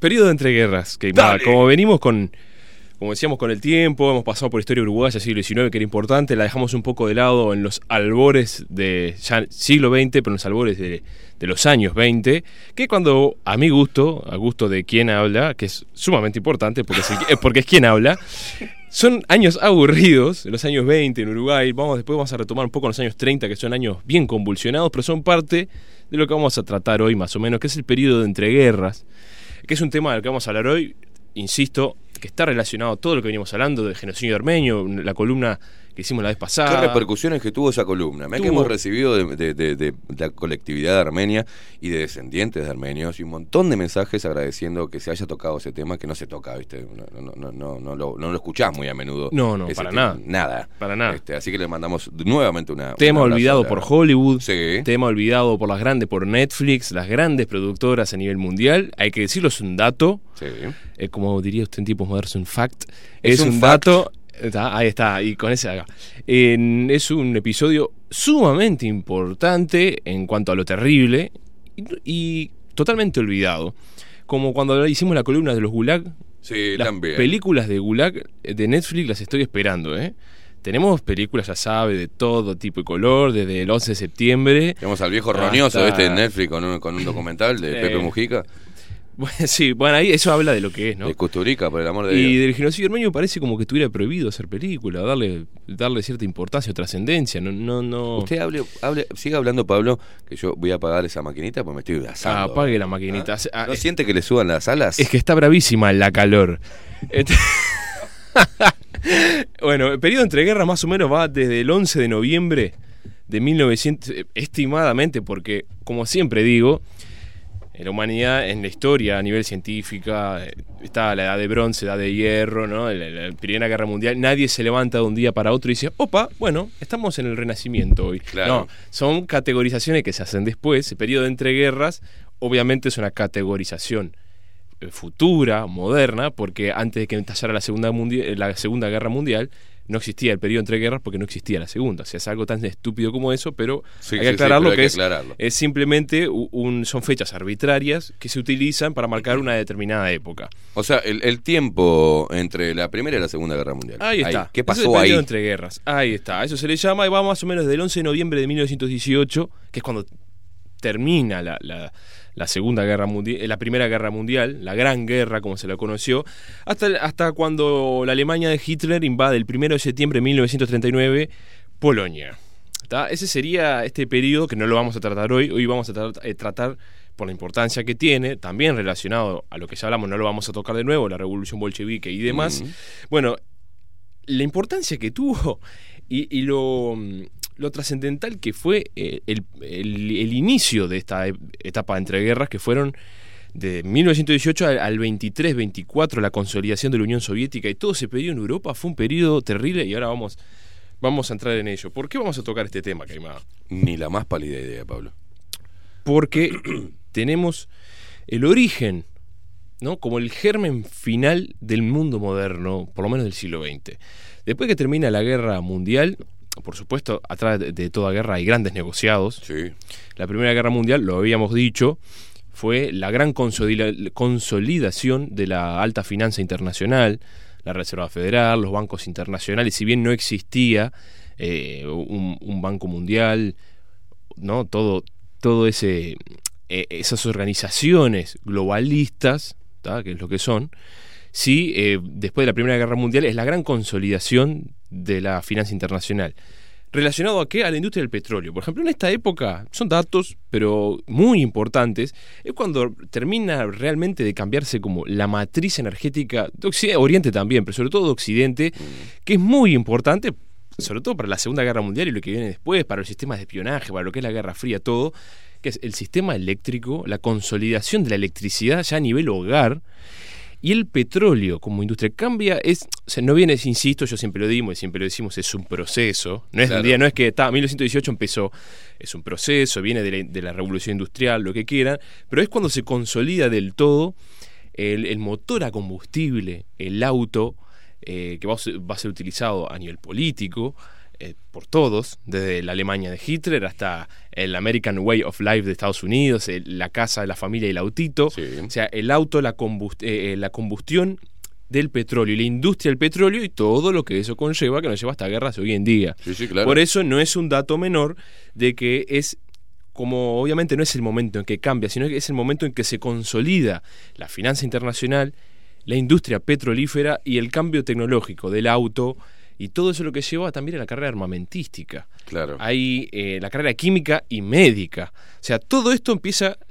Es que hay que admitirlo que los grandes avances tecnológicos en la historia de la humanidad, científicos, médicos, eh, astronómicos, son con, con princip- principalmente por causas bélicas. Viene por la industria, por la guerra. Desde la aspirina, el- la anestesia, hasta lo- los grandes recursos tecnológicos que después se venden, porque se compra de todo y se vende todo, Sí. eh, surgen por lo general mediante experimentación en avance militar, en tecnología militar. Y esto es importante porque en los años 20, si bien para ahí la- está la apertura de los años locos, de los años 20, el jazz en Estados, en Estados Unidos, ¿no? el blues, el- los gérmenes del jazz y el blues en, en los años 20, se consolida así el más o menos el modo de vida que conocimos eh, los que nacimos hasta los 90 por ahí, ¿no? el, el auto, la radio, el- lo que es el- todo lo que es la matriz eh, de comunicacional y energética hasta los años 90 más o menos es la misma, porque ahora estamos en otra revolución que es la digital, Claro. con todas las consecuencias buenas y malas que tiene. Como Eh, siempre, esos cambios traen. Traen Tienen, consecu- tienen efectos colaterales, tienen eh, cosas muy positivas, pero siempre eh, todo lo positivo tiene algo negativo. Sí, lo que sí podemos, que esto es su opinión, todo tiene siempre un trasfondo de control. La televisión, Obvio. que no es de esta época, la televisión es posterior, ya, ¿no? Después de la Segunda Guerra Mundial. O sea, más o menos eh, de- de- después de la Primera Guerra Mundial, Sí. despunta todo, eh, más allá de, de la industria petrolera y demás. La el tema es que los mecanismos que hoy conocemos como mecanismos de control. Exactamente. Eh, y eso lo habíamos dicho y lo vamos, a, lo, lo vamos a repetir hoy y a repetir después. Los movimientos de derechas reaccionarios es lo que ven en todos estos movimientos ese, eh, ven en eso esa conspiración que ellos hablaban, que en datos eh, algunas cosas son, otras cosas aparentemente no eran, no quedaron demostradas nunca por lo Mm. menos, de que había una intencionalidad de globalismo. Claro, ya en esa época. Ya en esa época existía esa noción, porque, insisto, este dato no era menor, la consolidación de la banca internacional con la gran industria de los magnates del petróleo y el cambio de matriz energético, todo eso trajo serias sospechas porque, como pasa hoy en día, si pones a hurgar un poquito, los que estaban atrás siempre son los mismos. Sí. La Standard Oil, los Rockefeller, lo que, lo que son los grandes banqueros. Sí. Digo, pero eso es la, es la realidad, o sea, es un dato, es un dato, no es ninguna, ninguna cosa extraña. Bueno, y eso es lo que lleva en todos estos cambios de estos cambios de convulsión terrible que vamos a ver ahora, lo que era Europa, fue uno de los de los grandes caldos de cultivo para los movimientos nacionalistas, que son movimientos de contracción de una de una apertura, de apertura y contracción, eso es un poco la dialéctica, como hemos hablado, de, de la, de la historia humana. Y bueno, es, es ahí cuando se producen con estos cambios este, eh, eh, externos o que rodean a lo que después se, se empieza a llamar el cambio cultural, ¿no? Porque supuesto. hay nuevos agentes, eh, eh, protagonistas, que indefectiblemente generan un cambio cultural, un cambio sobre la idea, el ideal de vida. Bueno, y, y es muy importante, bueno, hoy te- te- estamos ante otro, otros agentes externos que moldean las sociedades, cambian la cultura, la propia idiosincrasia de un país y tiran por tierra todos los estilos de vida para imponer otros nuevos. Y ahí se genera esta revolución de resistencia, ¿no? A lo nuevo, de defensa de, de lo nuevo, con intereses que nunca, nunca, esos intereses van al, a, a las sociedades, sino a quienes los instauran. O sea, siempre lo mismo. Es siempre lo mismo. Poder, política y influencia. Y eso lleva a la sospecha de que siempre el poder en sí es un medio para un fin. Y en los movimientos de ultraderecha, y no quiero decir solo nazis, porque esto pasa eh, a nivel inclusive en algunos movimientos hasta socialdemócratas, que en, en la socialdemocracia en los años 20, que ya lo vamos a tratar, no estaba vista como hoy, ¿no? Más una socialdemocracia que es onda Suecia, ¿no? Un, Mm. un- un estado Light, digamos. Claro, light, progresista, pero que tampoco o sea, hace apologías a ni a la Unión Soviética ni nada de eso, y tiene un componente social. Bueno, Como un talvismo, así. Ah, sí, liberales y progresistas. Eh, a- algo de eso, pero estados en- más o menos que funcionan, eficientes, no como el- ni, ni estados como que sobra, Talvi. ni como el Uruguay, que, Bien. que- que no lo vamos a comparar Suecia con Uruguay por todas las diferencias que hay y por el estado que tienen, ¿no? Son cosas incomparables, Mm. idiosincrasias incomparables. Pero la socialdemocracia en esa época, en los años 20, esto está bueno, me gusta siempre remarcarlo, la historia de la sensibilidad, ¿qué se sentía en esa época? Porque en, esta época, cuando termina la Primera Guerra Mundial, hasta 1918 Europa estaba repartida en pocos países. Eran menos de 20 países Europa y eran la mayoría reinos o imperios de monarquías absolutas. O sea, Alemania, lo vimos en la Primera Guerra Mundial, no vamos a repasar, eh, estaba la Alemania del Kaiser, Guillermo, estaba el zar en Rusia, bueno, Inglaterra sigue siendo una monarquía hasta hoy, por más que se hagan lo- lo- lo- lo gra- los grandes progres, son una monarquía hasta hoy en día y pagan impuestos para mantener a la reina y a la casta real, que vi- viven gratis, no trabajan. Está- todo eso... eh, España, España, eh, Portugal también tiene, Portugal. Holanda, que es argentina, una de las reinas argentinas. Increíble. Increíble.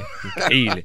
Este, todo eso eh, se, termi- se empieza a descomponer. y Es un cambio sumamente brusco porque al terminar la guerra, pierde Alemania, como ya habíamos dicho, lo vamos a repasar en esta y en otras columnas, el por qué hay motines socialistas y que en contra de la guerra, hay muchos movimientos obreros, siempre comandados de una cabecita política que por lo general no los representa, que boicotearon la guerra, Alemania estaba muy desgastada, la venía como ganando, entre comillas, que no era tan así, pero bueno, Alemania termina perdiendo la guerra, en 1918 se hace la Convención de, París, ¿no? el Tratado de Versalles, destruyen Alemania, lo descomponen, que es como la gran nación, eh, la nación derrotada, y acá se impone una serie de medidas que siempre terminan en macana, que las grandes potencias occidentales desde Estados Unidos, Francia, Inglaterra, que crean la Sociedad de Naciones, ¿se acuerdan? Lo habíamos hablado, que es el Sí. primer intento de ONU, De que existe, que no funcionó, después vamos a hablar por qué, crean un nuevo orden.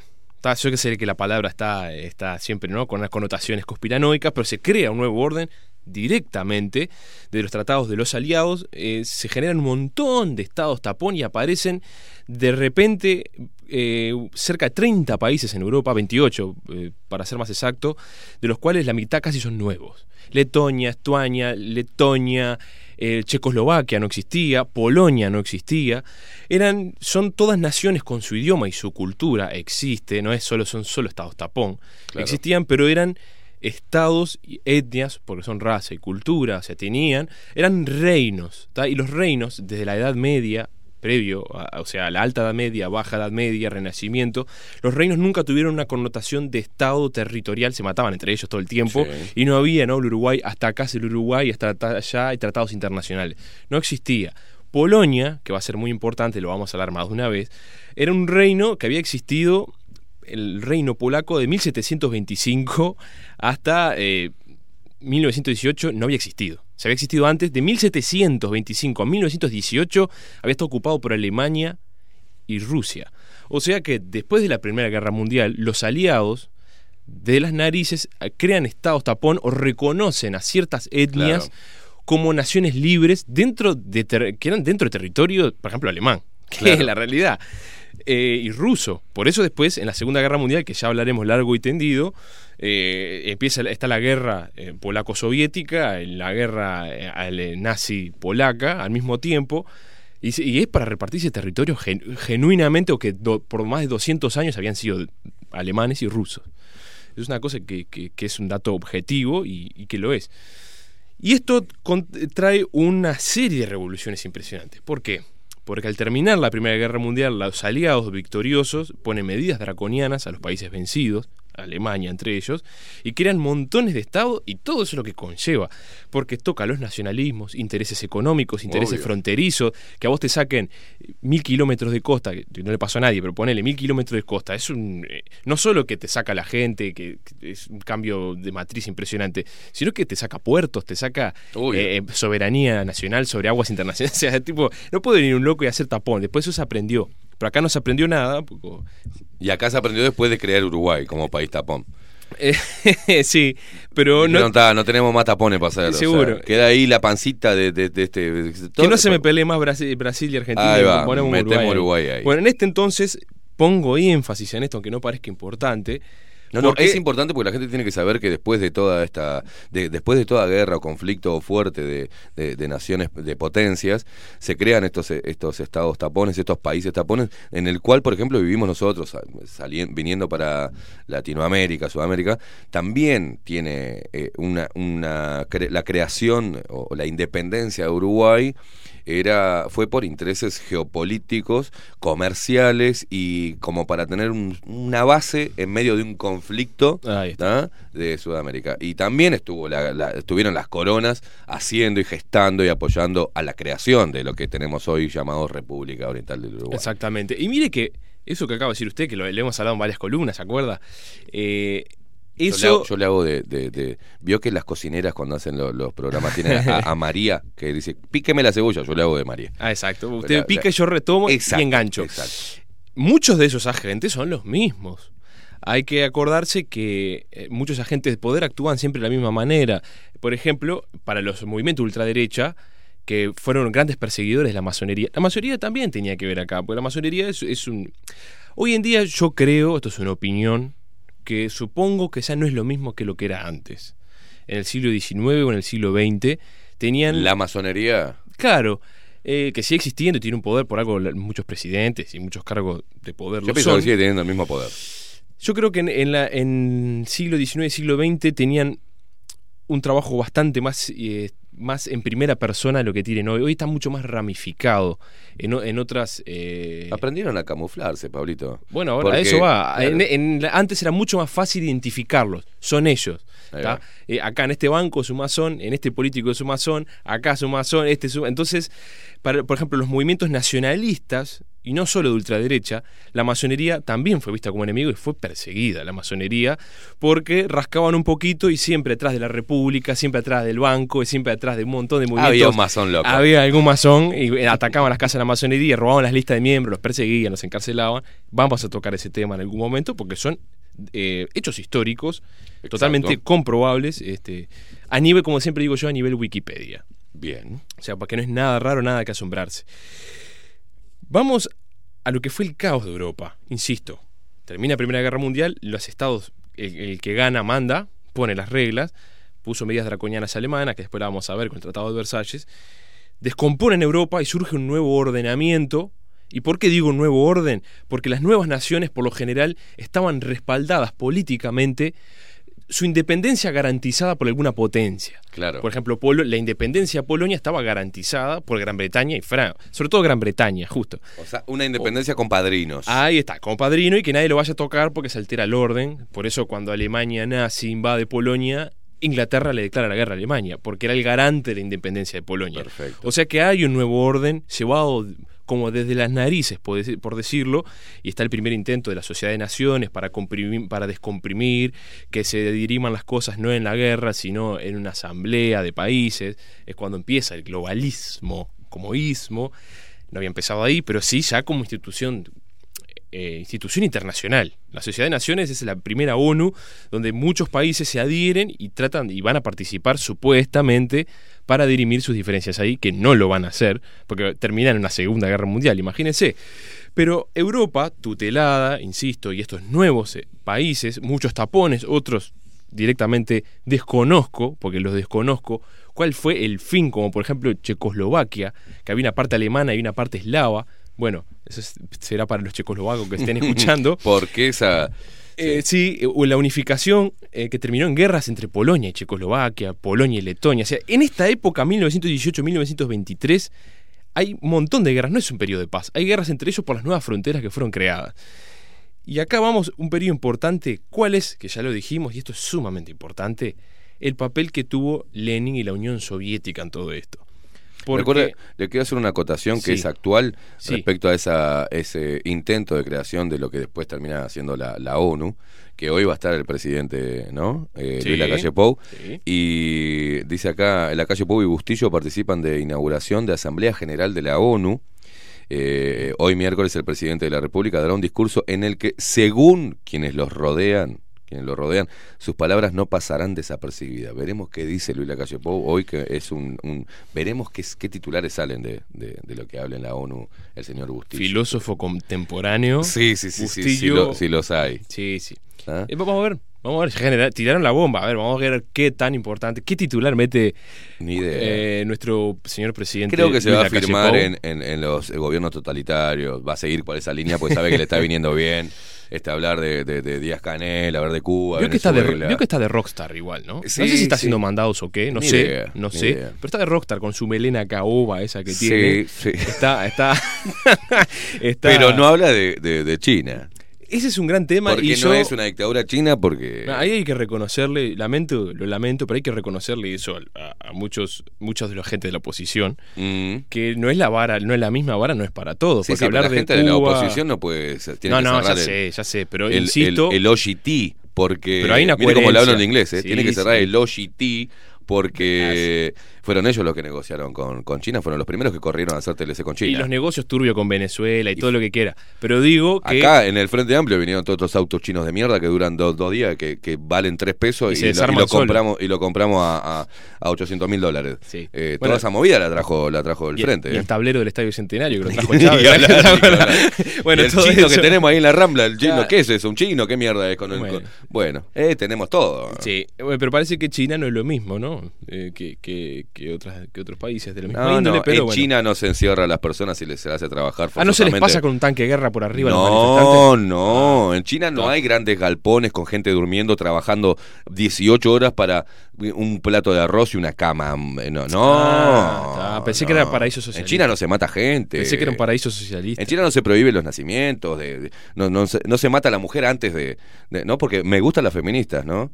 ¿No? En, en el control de natalidades este, que, que tuvo, que impuso China, de- eh, si es mujer la matamos antes que nazca, ¿no? Y ahí no dijeron nada. ¿Por qué? Ay, yo me olvidé ayer. No, pero ahora Porque está- están a favor del aborto, no, claro. pero ahora están todas en Afganistán luchando contra los talibanes Sí, por la sí, libertad de la sí. mujer. Todas estas tetas pintadas están en con una metralleta en, Af- en Afganistán. Eh, Sí, eh, terrible, ¿no? Sin iPhone. No, no, ellas creen que van a salvar el mundo y salvar a todas las mujeres del mundo y dicen, amigues, todes. ¿Eso tiene un poder, boludo?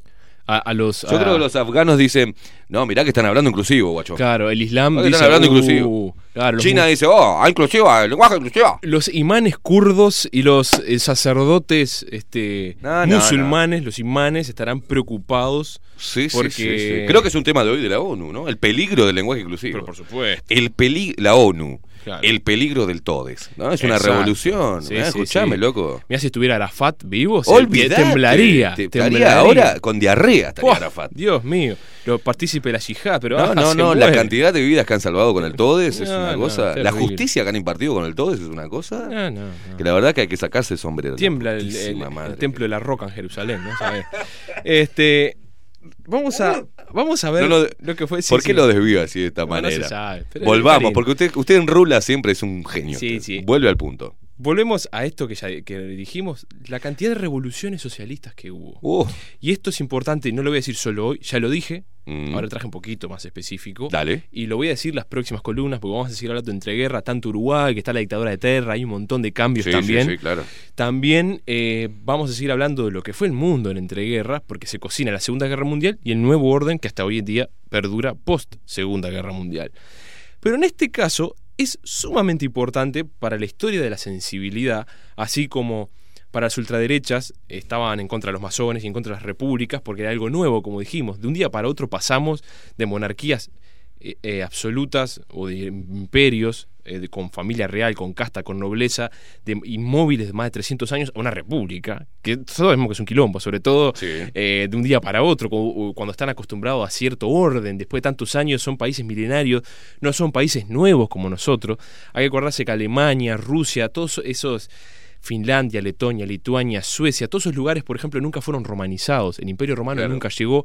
Eso no es un factor determinante, pero es un factor a tener en cuenta. Nunca fueron romanizados como sí lo fueron los celtas en Francia, la Britania eh, ¿no? de- del muro de Adriano, lo que fue la Hispania, el norte de África. Todo eso fueron territorios que fueron más de 500, casi hasta 1000 años conquistados por Roma, y fueron de una forma u otra romanizados. Pero más allá del Rin, lo que es Alemania, lo que es Austria y un montón de otros lados, nunca, por ejemplo, llegó el Imperio Romano en la antigüedad.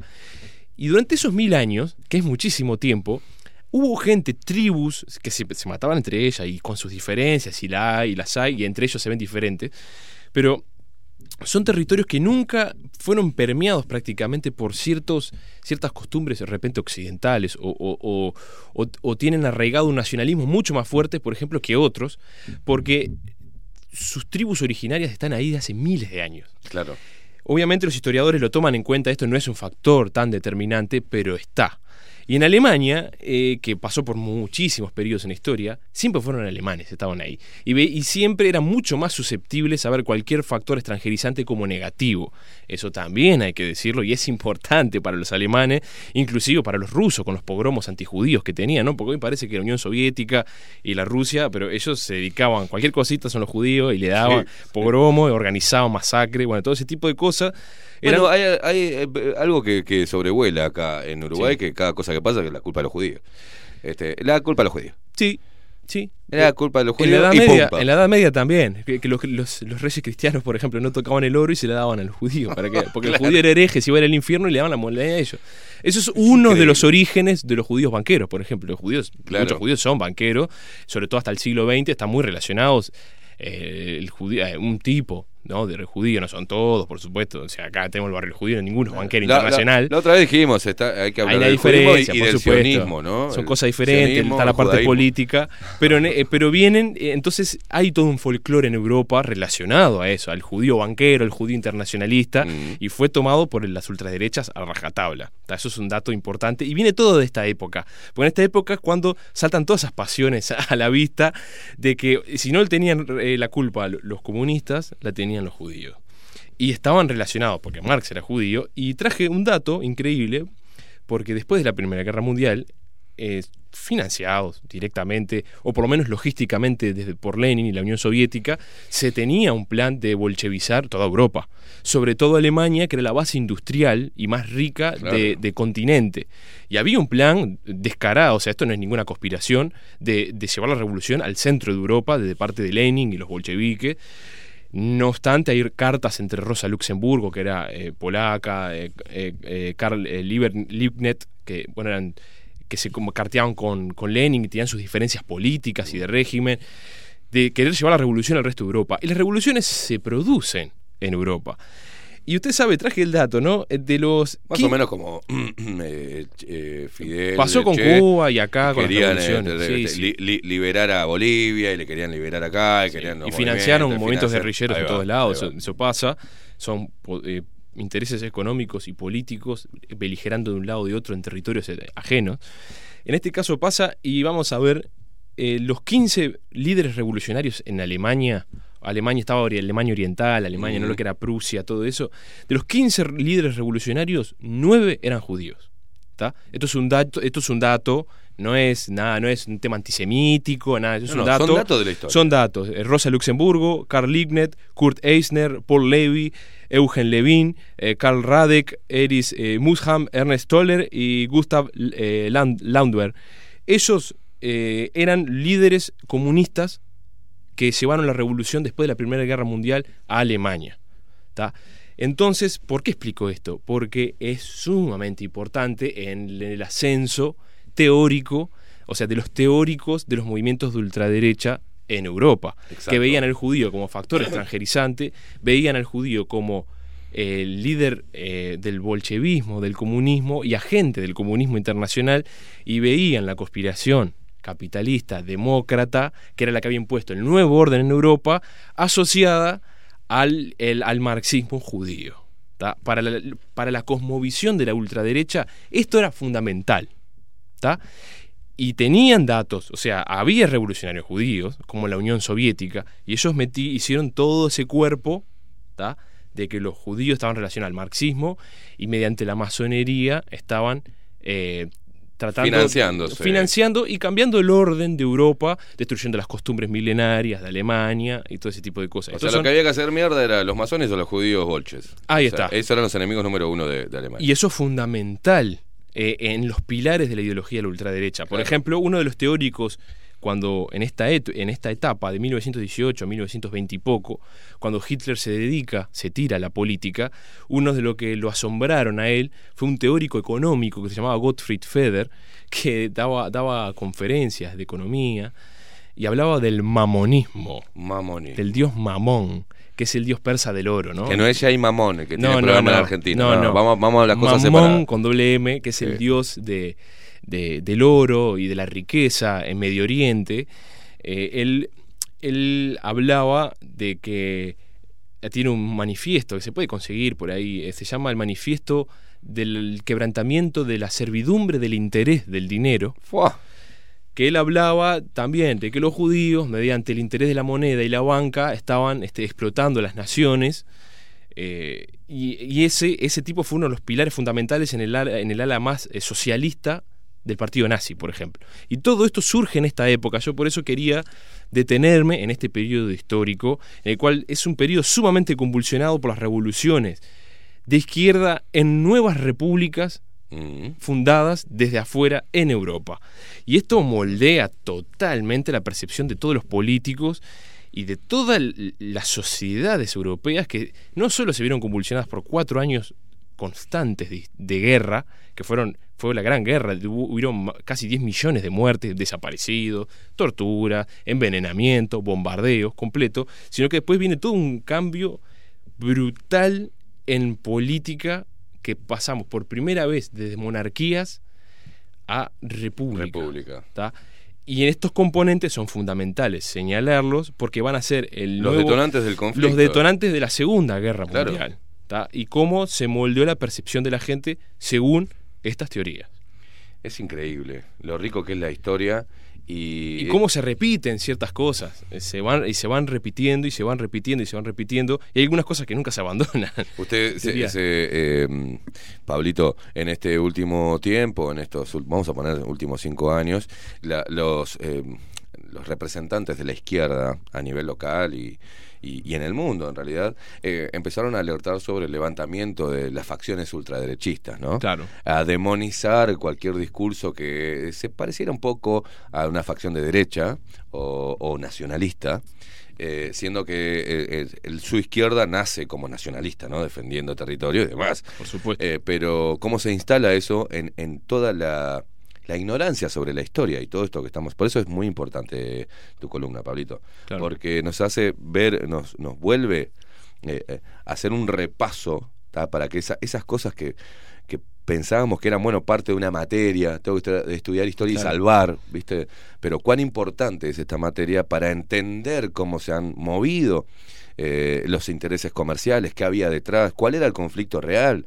¿No? Lo que conocen la- la- los jóvenes hoy es que Hitler malo mataban más que eh, Claro. y metía no pero para obviamente fue horrendo eso Claro. que hizo pero vamos a hablar de cómo se gesta Claro, de o sea, por qué era la- qué estaban defendiendo Claro, la Ah, televisión con y su el, salvajismo y el, digamos y el cine.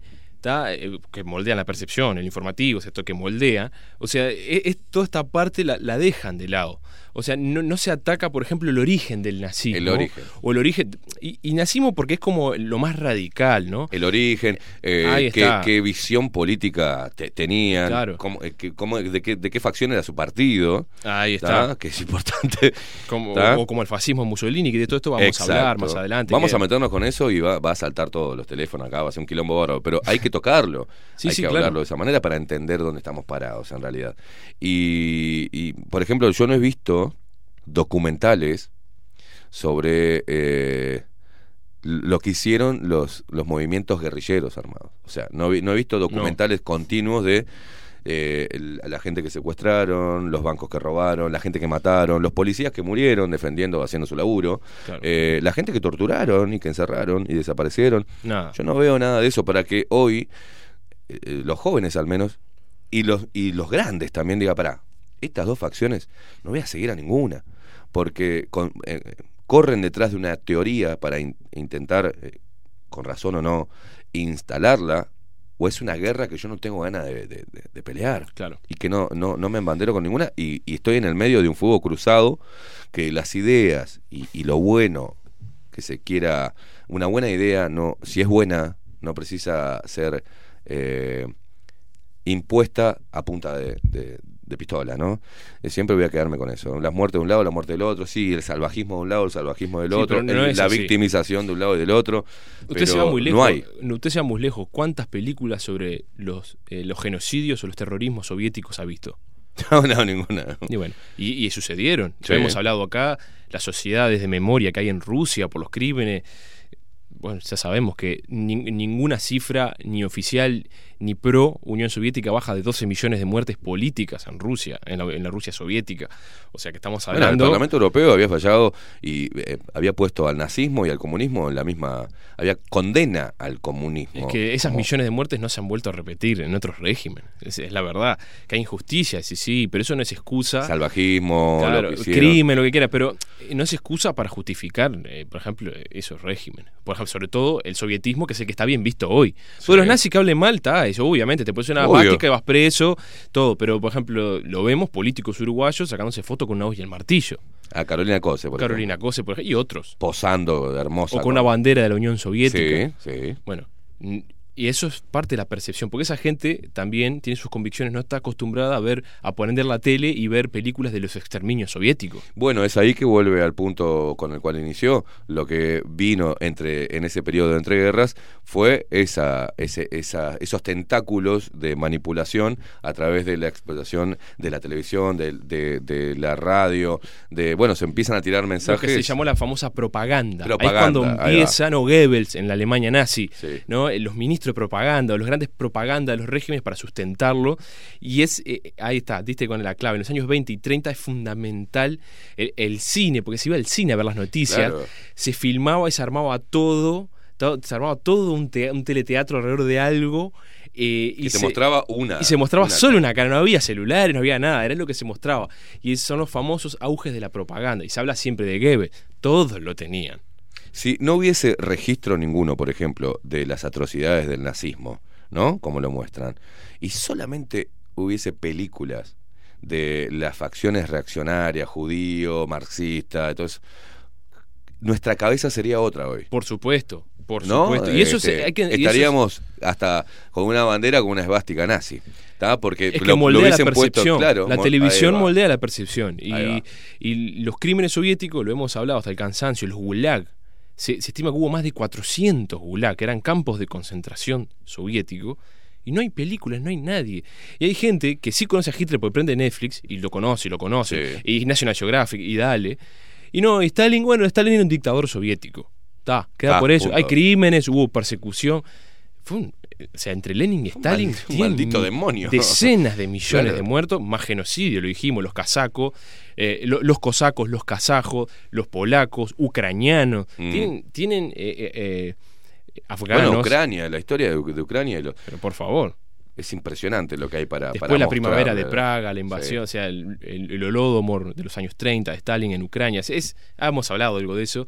Entonces, bueno, vemos cómo, bueno, también se moldea la percepción y el cine tiene parte de culpa, supongo. Obvio, obvio que tiene. Hollywood. No, no hay una misma vara para medir los crímenes. Entonces eso también lleva a la, radica- a la radicalización, ¿no? Porque no, uno no es tan malo como otro. Y la vida, la vida humana nunca se pone en juego. No, pero estos mataron más millones, como estamos hablando de millones, como si esto fuera una competición Sí, sí, de dados. sí, a ver ¿viste? quién mató. No, Hitler mató más millones que Lenin, y pero Stalin mató más millones. Era gente, muchacho. Claro, Era gente que la mandaron a matar. exactamente. No hay una vara para medir. eso. Cualquiera de las dos cosas son deleznables.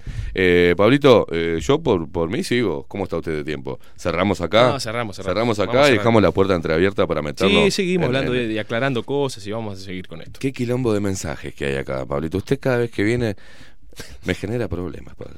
Es Y un bueno. programa, nosotros que somos tan correctos Y bueno, que hay más. y ¿Qué tan profesionales que jamás emitimos una opinión. Usted me ceja todo el programa. Pablo Boraño, un placer, capo, como Por favor. siempre. Esto es eh, su columna. Pablo Boraño, la otra cara de la historia. Nosotros vamos a una pausa. Maxi, llevanos a una pausita a la vuelta. Seguimos poniendo a todo el mundo y a todo el Uruguay bajo la lupa.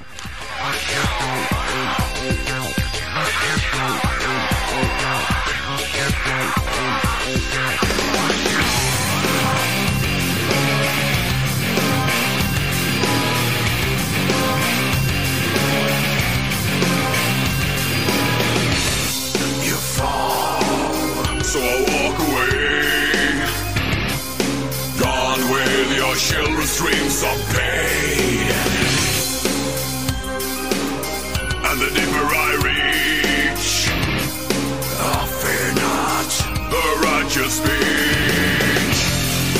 Did you ever speak the name, the savage word in vain? Cause I know that you have hunger for the cold As I rape the soul of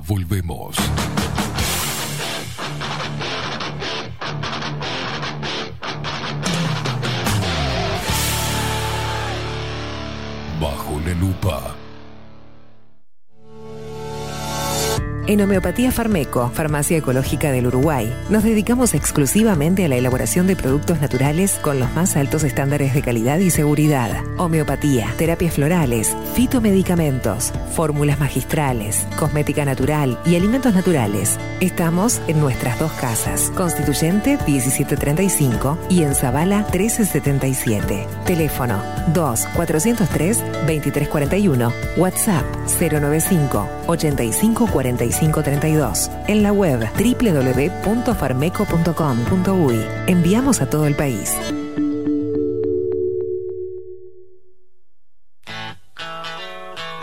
Si busco timbres notariales. Salón Libertad. Y si busco juguetes. Salón Libertad. Y si busco. No busques más. Salón Libertad tiene todo lo que te puedas imaginar. El salón más completo del centro. Agencia oficial de timbres notariales, profesionales y judiciales. Y si busco fotocopias. También en Salón Libertad.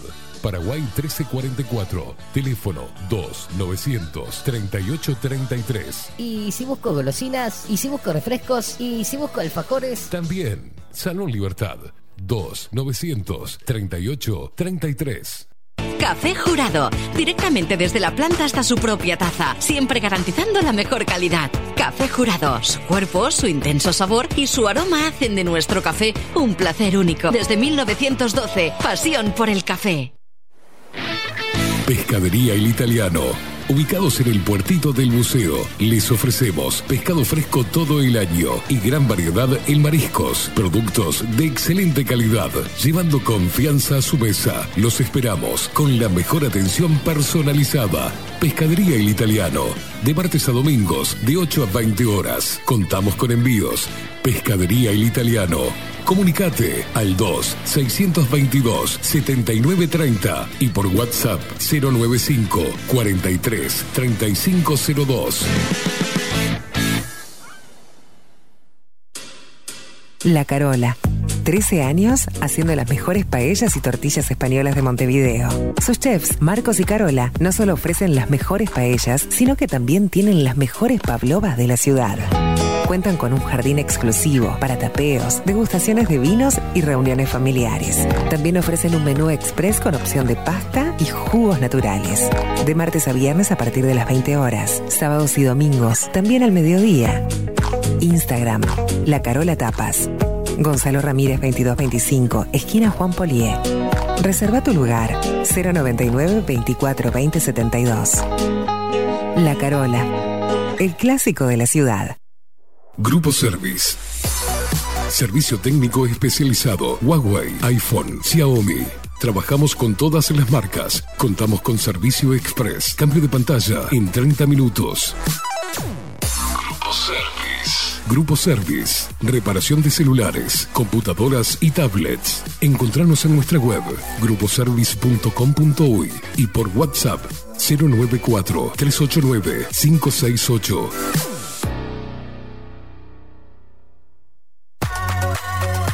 Mercería Las Labores. La mercería más antigua del país, desde hace más de 100 años junto a vos. Tristán Baja, 1524, abierto de 9 a 19 horas. Visítanos en www.lanerialaslavores.com.uy. Facebook, Mercería Las Labores. En Instagram, Mercería Lanería Las Labores. 094-893-881. En artículos de mercería y lanería, lo que no encuentra aquí, no existe. Wolfer Contenedores. Realizamos oficinas, viviendas y proyectos a medida. En Wolfer Contenedores armamos el proyecto para tu vivienda con uno o más contenedores. Visita nuestro showroom en Ruta 1, kilómetro 155 500 y elegí tu vivienda. Wolfer Contenedores, para entrega inmediata. Informate al 094-263-705 45 20 31 63 o en wolfer.com.uy. Wolfer Contenedores, desde Colonia y Montevideo para todo el país. La imagen lo es todo. Adolfo Blanco, fotógrafo profesional. Una buena foto guarda tus recuerdos y también puede vender tus productos. Cobertura fotográfica de cumpleaños, bodas, eventos empresariales, retratos, books, fotos de productos, fotos para web. Fotógrafo profesional, Adolfo Blanco, 099 150 092. Mercado de Carnes La Vaquilla. Ofrece a sus clientes los mejores cortes y la mejor atención. Ventas por mayor y menor. Descuentos especiales a parrilladas, colegios y caterings. Envíos sin cargo. Teléfono 2-208-9877. Horarios de lunes a sábados de 7 a 13.30, de 17 a 20 horas. Domingos de 8 a 13 horas. El tierno sabor de nuestras mejores carnes a su mesa. Mercado de Carnes La Vaquilla. Avenida San Martín, 2555. Teléfono 2-208-9877. Envíos sin cargo.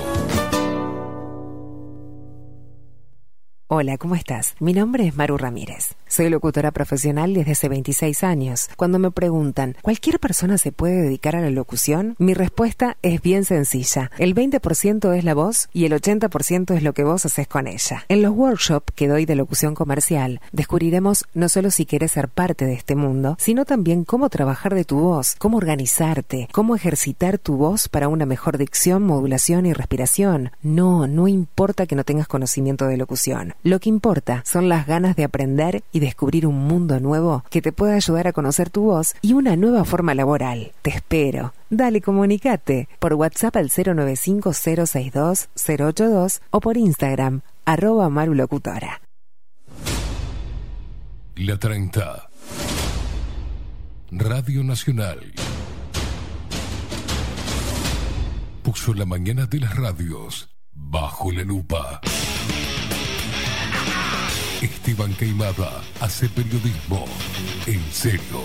De lunes a viernes, de 7 a 10. Bajo la lupa. Y agárrate fuerte. La 30. 11.30 AM. Escribinos por Telegram. Arroba bajo la lupa uy.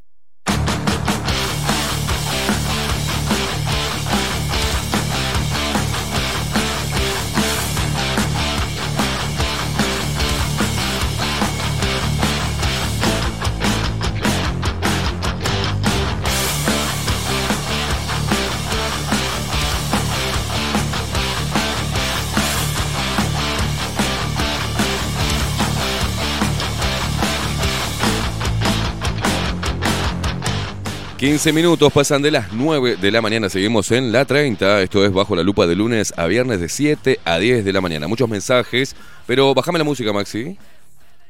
Eh, a dos personas que están en. que son seguidores del programa, eh, que están ahora en el chat de El Vivo de nuestra página web por D-Live, les voy a pedir a los dos, Seba92 y Birriman, que si no tienen respeto lo vamos a bloquear. Porque acá, para mentes cerraditas idiotas, no tenemos ganas que estén acá, ¿eh? Así nomás les digo a los dos. Y, y menos atacando a una mujer por ser judía. Que no tiene nada que ver, que no estaba en esa historia. Y más una persona que también es parte de la audiencia y que nos da mucho cariño. Entonces, media pila, muchachos, ¿eh? Porque ustedes, los que tienen ese concepto así, están totalmente tomados y tienen una ignorancia que eh, sale a flor de piel y encima lo hacen desde un seudónimo y eso es de cobardes. A través de un seudónimo. Tirar y apuntar con el dedo. ¿No escucharon nada el editorial? De temprano cuando arrancamos. Todo esto y esa, y ese odio dirigido hacia un sector con el dedo, eh, no va, muchachos, ¿eh? No va, se respeta todo. Y acá cuando hablamos y tocamos el tema de los judíos, hemos eh, hecho una aclaración, así cuando hablamos de los armenios, cuando hablamos de los masones. Los masones deberán resolver su problema de los masones que operan para el poder y que mueven los hilos del poder.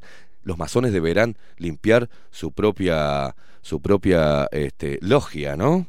Y los judíos eh, deberán limpiar su propia a su propia gente, porque hay judíos sí, hijos de puta, así como los este, curas no todos son pedófilos degenerados. Si vamos a estar con esa estupidez de que, por ejemplo, todos los curas de todas las iglesias son potenciales violadores de niños, ¿ah? bueno, qué cerebrito tan pequeño que tenemos, ¿no?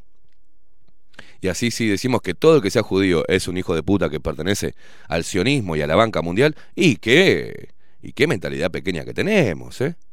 Y así si decimos que todos los masones, todos, todos los masones, forman parte de un gran complot para hacer mierda y dominar todo lo... Y bueno, qué pequeño cerebrito que tenemos. Así si decimos que todos los pastores evangélicos son todos unos chantas hijos de puta que le sacan la plata a la gente, bueno, pero qué cerebro pequeño que tenemos, ¿eh? Es el mismo cerebro pequeño que dice que las feministas dicen que los hombres somos todos unos potenciales violadores. Y ese es el cerebro pequeño, ¿eh? Vamos a salir de ese, estamos hablando y tratando de salir del embotamiento y de todo ese primado negativo que nos dieron y luchando guerras y embanderándonos con cosas que ni siquiera conocemos. Nosotros acá reivindicamos al ser humano, no importa en lo que crea, no importa si cree que la Tierra es plana o redonda, no nos importa si cree en Dios o en la evolución, no nos importa si es judío, masón, si es evangélico, testigo de Jehová, no nos importa la edad, no nos importa su orientación sexual, lo que haya decidido hacer con su fucking cuerpo. O sea, reivindicamos al individuo y basta. Nosotros nos tiramos un discurso de odio. Ustedes están acostumbrados a hacer ese discurso de odio y hoy temprano lo hicimos ver, lo hablamos, porque eso que hicieron ustedes, lo que están haciendo vos, Birriman, y vos, Seba92, que me vale madre quién carajo sean, no pueden desde ese lugar, sentados en donde estén, rascándose un huevo, atacar a una mujer por el simple hecho de ser judía. Malditos nazis, ¿qué mierda son? ¿Qué son nazis? No los quiero acá en el programa, ¿eh? No los quiero acá hinchando las pelotas. Está todo bien, jodemos, nos reímos, está todo bien, ¿eh? Pero todo tiene un límite. Todo tiene un límite. Es lo mismo que pensar que todo el que es comunista, porque no tiene información y porque piensa que está del lado correcto, quiere decir que cada uno que sea comunista tiene en la casa armas y granadas prontas para crear una revolución de vuelta. No, no, señores, media pila, ¿eh? Media pila. Pensá en lo que quieras, ¿ah? pero si vas a atacar a alguien, atacalo con fundamentos. ¿ah? Y normalmente lo que se ataca es a, a los organizadores, lo dijimos la otra vez. Por ejemplo, en la Marcha de la Diversidad, yo ataco a los que organizan y a los que son financiados para armar esas marchas. Eh, los que defienden a ultranza sin analizar, sin hacer una autocrítica, ¿tá? su religión o lo que sea, y salen con el fanatismo. El fanatismo, señores, es el primer, lo voy a repetir una y otra vez, el fanatismo es el primer signo de ignorancia, y con ese fanatismo podemos hacer mucho daño, mucho daño. A mí me criticaron eh, en este último tiempo, por en estas dos semanas, por también llamar a, a los eh, organizadores de la Marcha de la Diversidad que estuvieran presentes también, peleando contra, eh, para proteger a los niños y peleando contra la discriminación. Eh, ¿qué invitas a los putos? No, no, ¿cómo, cómo que invitas a los putos? ¿Quién sos vos?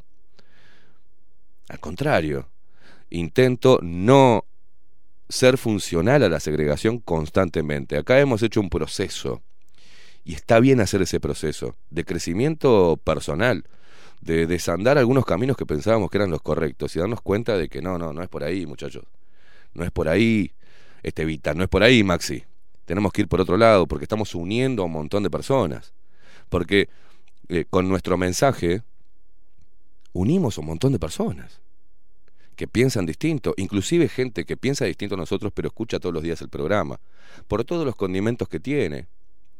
Y hay personas que lo escuchan una hora, o a, le gustan la, las noticias, y a otro que le gustan los editoriales, hay algunos que se entretienen mucho con la primera hora del programa, donde intentamos que te despiertes con una sonrisa. Esto es para todos este programa, ¿eh? Y no voy a permitir que alguien que no seamos nosotros, a través del, chat, discrimine y ataque a una mujer o a una persona por lo que sea, por su religión, su creencia. Eh, por su eh, sexualidad o por lo que sea. No los quiero y si quieren seguir estando ahí, va a ser mejor que, para mí, lo de que hace un hombre es pedir disculpas, me fui al carajo.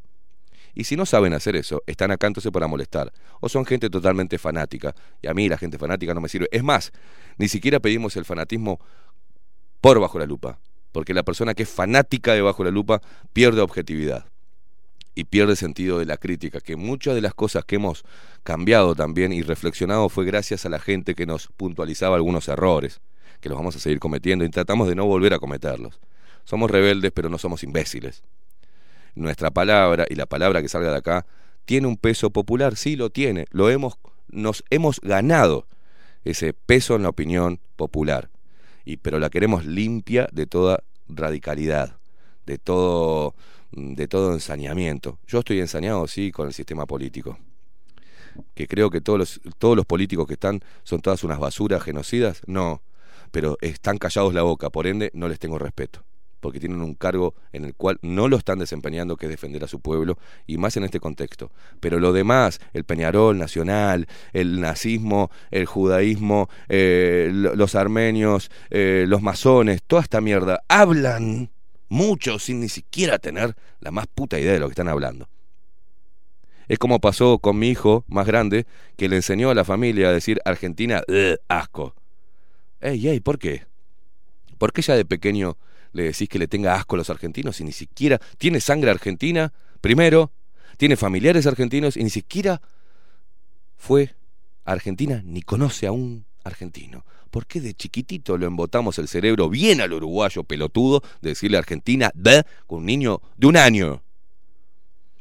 Señores, hablamos en la primera parte que es un tiempo para desprogramarnos, entender y ampliar el horizonte de, de lo que estamos mirando y aprender a mirar, aprender a ver, no solamente a poner los ojos en algún lugar, sino a aprender y tenemos dos oídos, dos ojos y una sola lengua. Es momento de ver más, de escuchar más y de hablar menos. ¿Se entiende? Poneme música, Maxi. Eh, avisados, ¿eh? La próxima están afuera. No quiero gente así en el programa.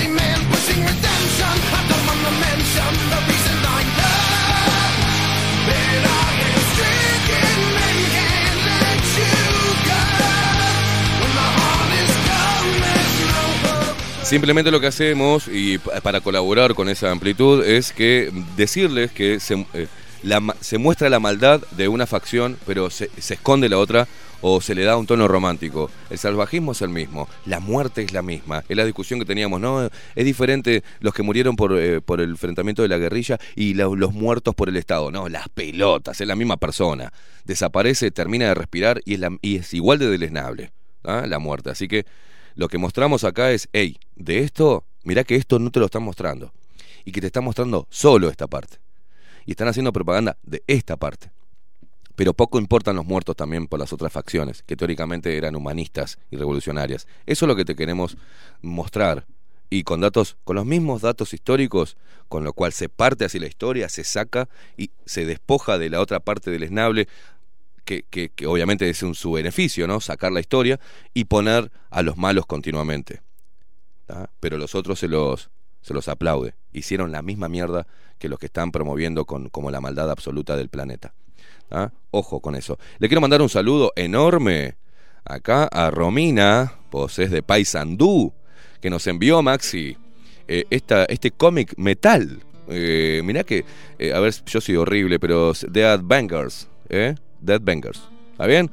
Es un cómic de metal. Decinos cómo, cómo conseguirlo, ¿no? Para. Te promocionamos acá. Qué bueno que está. me pareció algo muy original. Está muy bueno, lo voy a, lo, me- voy a leer todo hoy. Este, para la gente que está mirando ahí, es un cómic eh, Heretic, Heretic Princess de Paysandú, Uruguay y de guion. Le mandamos un abrazo, gracias por el regalo. Qué lindo esto, ¿no? Esto es un regalo original, no la tenía una historieta de metal. Eh, después pasaron los datos. Romy de Paysandú, gracias totales.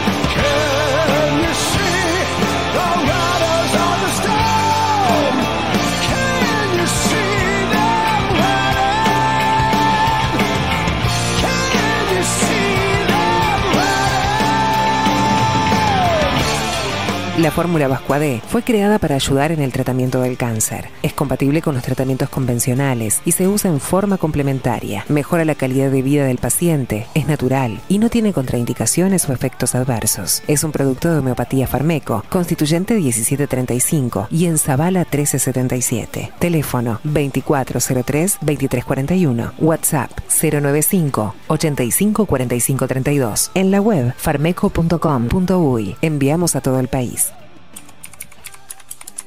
Los titulares. De los principales portales de noticias. Bajo la lupa.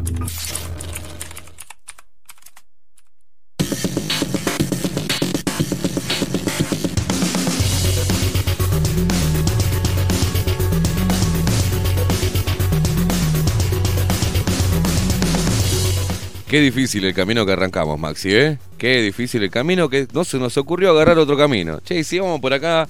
No, no, no, vamos, este es complicado está este. Vamos a darnos contra todo acá. ¿Qué, qué, qué, qué lo parió? ¿A usted se le ocurre cada cosa, Maxi, también?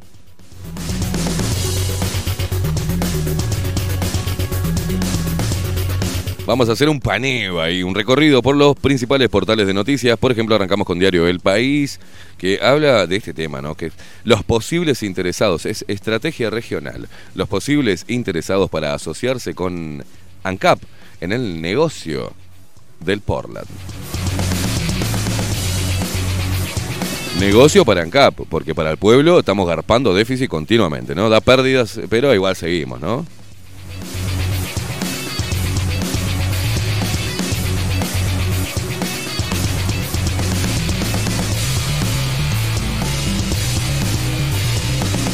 La calle Pou habla por primera vez ante la Asamblea de la ONU y dicen sus allegados que no van a ser simples palabras nomás, que va a ser eh, este, polémico. Vamos a ver qué dice este hombre.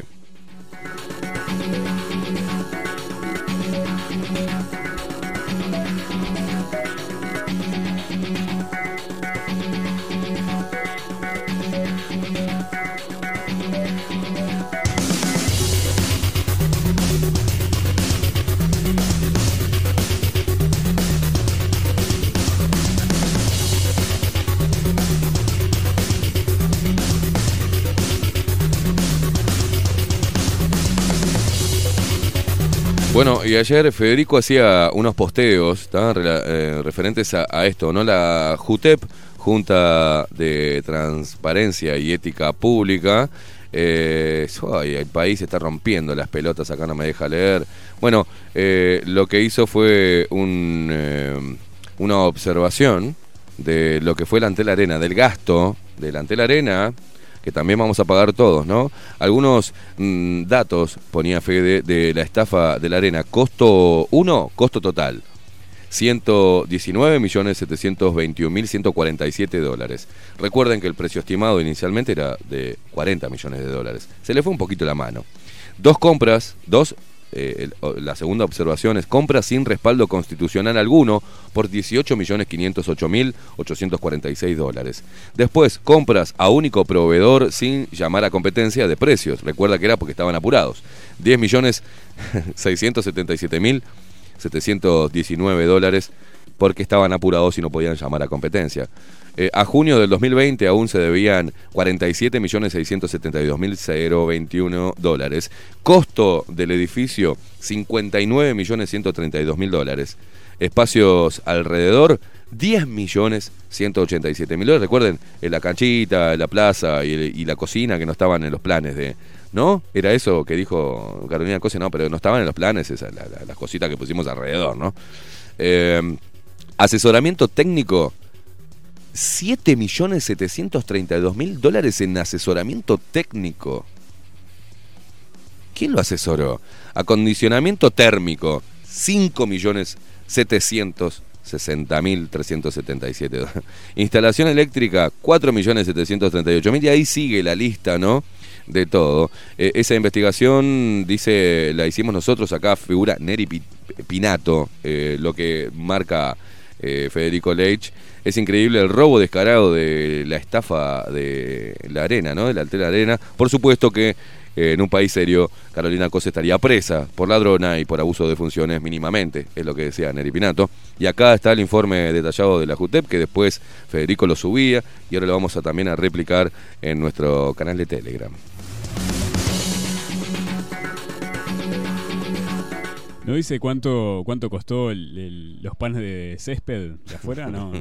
No. ¿No dice cuántos, cuántos millones? No, yo quiero saber cuánto, cuánto valió eh, la pintada de, de- de- de verde de los semáforos. El que está en la esquina de casa, ¿Cuánto se ahorró, Queimada? No, no, no, Era- ¿cuánto- cuánto era- era gastaron? pintura blanca y pintura negra. y ahora usan- Totalmente usan- necesario, ¿no? Solo, solo pintura verde. oh, En un ahorro de la puta madre. Qué impresionante, qué, qué, qué nivel de, ¿no? de gestión. Y en el que está en casa, eh, se, ve que eh, llegó la hora de comer y se olvidaron de pintar la parte de abajo. ¿no? Tiene tres pinceladas abajo que, no, no, increíble. Está todo de verde, pintado como el orto, y abajo está todo, todo, se ve la parte amarilla todavía. Y se ve que dijeron, "Ta, vámonos, nos fuimos. Y se fueron, dejaron ahí unos 10 centímetros sin pintar y todo manchado. Una cosa de loco.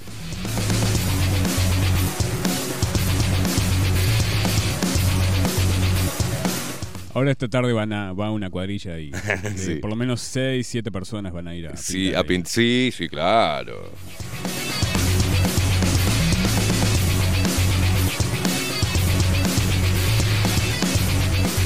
Ah, gracias. El observador me deja leer esta noticia. Me gusta desarrollarla, che.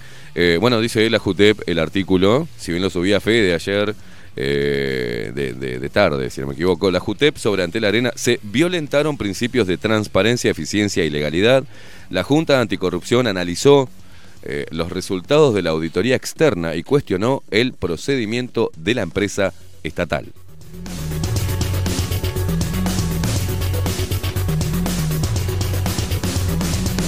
La Junta de Transparencia y Ética Pública, JUTEP, emitió un fallo en el que señala que Antel violentó los principios de probidad, transparencia, eficiencia y legalidad en la construcción del complejo Antel Arena. Che, están investigando también qué fondos fueron para las arcas de la Intendencia de Montevideo, porque en esa época la Intendencia de Montevideo, bajo la dirección de Daniel Martínez, tenía un déficit y luego después no sé de dónde se le inyectó plata. Primero de las aplicaciones de transporte que envuelcan guita, que no nos quisieron decir cuánta, cuando se pidió los informes de, en la Intendencia en la parte de movilidad, por ejemplo, dónde fue la guita. Tampoco dice dónde fue la guita de la ampliación de estacionamiento tarifado, que teóricamente iba a ir para subvencionar el boleto del señor Mazón, del amigo Mazón, este, de Cutsa, el mismo que ahora dice si no se vacuna no labura más en esta empresa, y quiero llevar solamente personas vacunadas. Una cosa de locos.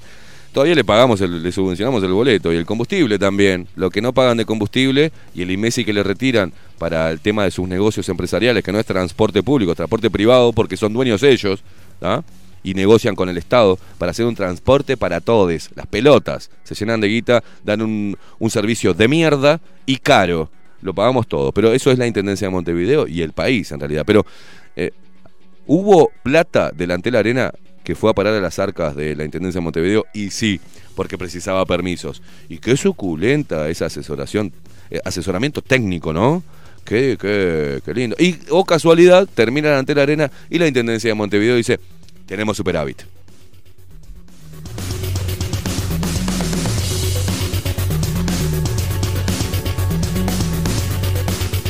Sigo desarrollando porque esto es importante. Eh, el organismo asegura que el apartamiento a normas de rango constitucional, legal y reglamentario, constatadas por el Tribunal de Cuentas, oh, qué bueno, el Tribunal de Cuentas está funcionando, le dieron bola en esta, así como el desapego de Antel a sus dictámenes. Resulta evidencia suficiente para sostener la existencia de un proceder contrario a derecho y a las normas y principios de la buena administración estrechamente vinculados a la ética de la función pública. Para, y bueno, Antel en realidad no es de todos, porque Antel pone plata a los medios amigos. ¿ah? Y Antel genera shows para los artistas amigos. Y Antel Arena sirvió de comité de base gigantesco para que un presidente en funciones violara todas las normas que puede violar un presidente, ¿no? Ser una campaña, un, acto político frente a amplista en un Antel de todos. Y Antel de todos, como siempre, ahora es el vacunatorio más grande del país. ¿ah? Que ahí van todas las ovejas a pincharse gracias a la Antel Arena de todos. Y Antel Arena discrimina y pone plata del pueblo en algunos medios y en otros no. Me cago en la ley de medios, me cago en los intereses de las empresas estatales y me cago en Antel Arena.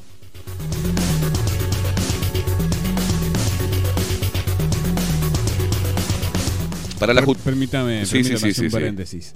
Eh, para la gente que está en el chat, yo no he podido ver los mensajes, todos los mensajes, pero voy a hacer un repaso por los mensajes de hoy. Sí. Y hay gente que es, eh, ya no va a estar, lamentablemente. Lamentablemente los, los radicales para afuera, Maxi, ¿eh? No, no, que ya bastante tenemos con, con los que están arriba radicales que radicalizan a los que están abajo para tener pelotudos en la vuelta insultando y segregando a- hasta la propia audiencia. Hay, hay una disidencia controlada que a mí, a mí me, me sorprende. Hay gente infiltrada acá, de lo- teóricamente que es la resistencia, que la verdad me sorprende.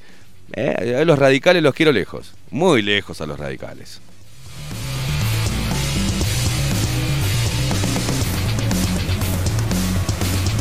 Y vos sabés que, eh, lo tengo que decir, lo tengo que señalar, los radicales vienen de los sectores de izquierda, porque acá ningún derechoso radical vino a romper las pelotas. ¿tá? Pero izquierdosos radicales, rompehuevos, sí vinieron, están continuamente hinchando las pelotas en el programa. ¿eh? Así que muchachos, bon voyage. Maxi, ¿te acordás que decía, yo no, no los quiero bloquear? No, no, pero no, bloquealo porque eh, hacen mal al otro, ¿viste? Sí, porque usted sabe yo tengo una tolerancia, ¿no? Pero cuando veo que ya se va de ahí. Llegó a su límite Maxi sí, Pérez. sí. Bienvenido, señor. Sigamos con el Antel Arena. Eh, en- hicimos un breve paréntesis. Para la JUTEP, la información recabada permite sostener razonable y objetivamente que la gestión general del proyecto ha sido deficiente, habiéndose vulnerado las normas de conducta ética. El documento elaborado luego de que la actual administración del ente remitiera a la JUTEP la auditoría externa realizada tiene la firma de la presidenta del organismo Susana Signorino de Cabildo Abierto, del vicepresidente Guillermo Ortiz del Partido Nacional y también del vocal Jorge Castro del Frente Amplio. O sea, están los tres partidos de acuerdo.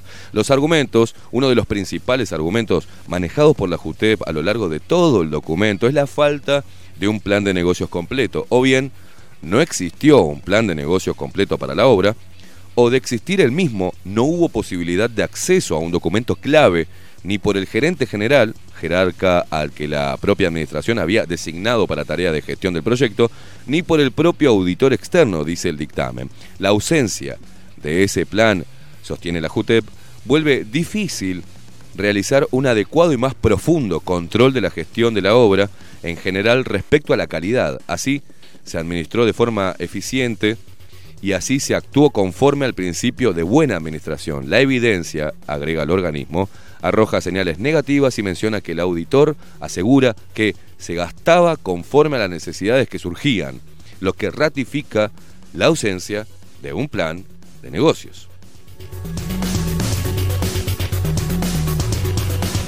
Según el organismo público, muchos de los gastos realizados por Antel fueron observados por el Tribunal de Cuentas, entre otras cosas por haberse comprometido careciendo de disponibilidad presupuestal suficiente. El documento agrega que Antel invirtió la regla general al efectuar todas las contrataciones a través del mecanismo de excepción, lo que fue observado en varias oportunidades por el Tribunal de Cuentas, pero sin efecto alguno.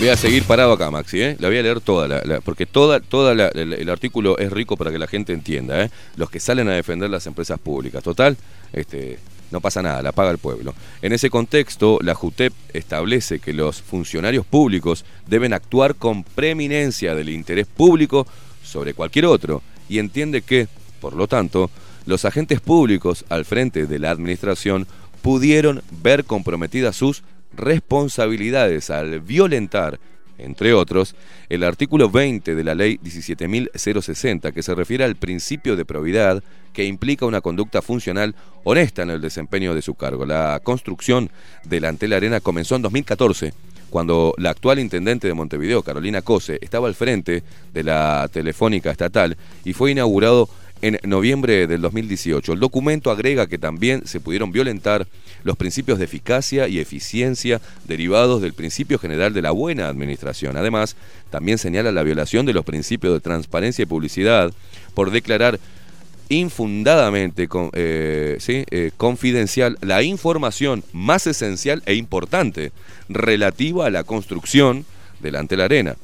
Cuando debió fundar sus razones para ello, la confidencialidad, no acreditó existencia de elementos objetivos que permitieran razonablemente concluir que, de no configurarse la reserva, existía la posibilidad eh, cierta de causar daño al interés público que se pretendió proteger, agrega el fallo. La reserva se aplicó de forma general por 10 años, lo que también eh, observado por el Tribunal de Cuentas, fue observado por el Tribunal de Cuentas y la Unidad de Acceso a la Información Pública, UAI.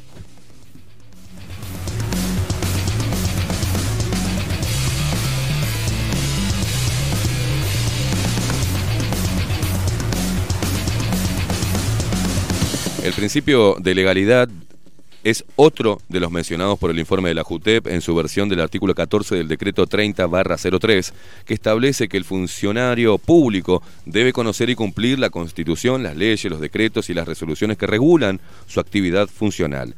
Para la realización de este dictamen, la JUTEP contrató a un profesional letrado especializado que elaboró un informe en tiempo y forma que fue el insumo principal del dictamen.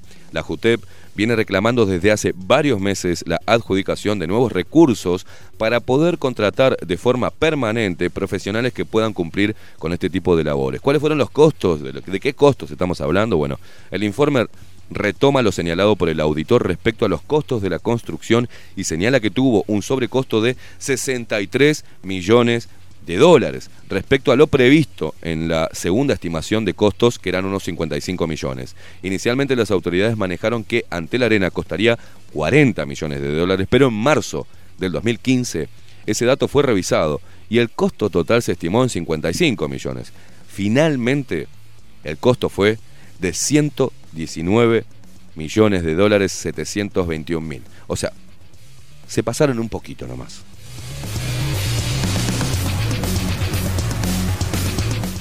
Por si esto fuera poco, además, desde su inauguración, el complejo generó pérdidas por, por casi 4 millones de dólares.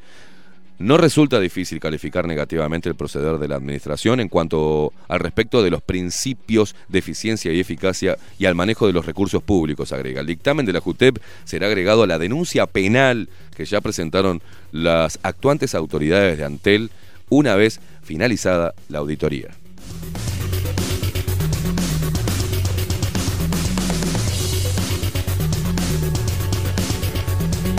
Se viene complicada para. Se viene complicada.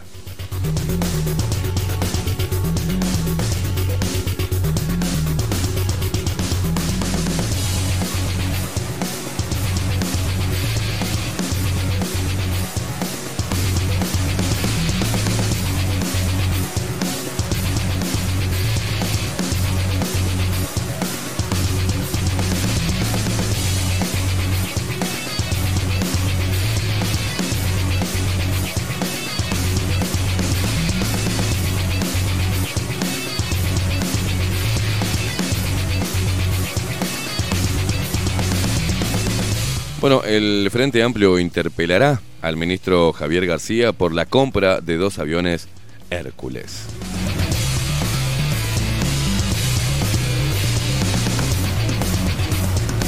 Mira qué interesante. El Parlamento homenajea este miércoles a Peñarol por sus 130 años de vida institucional.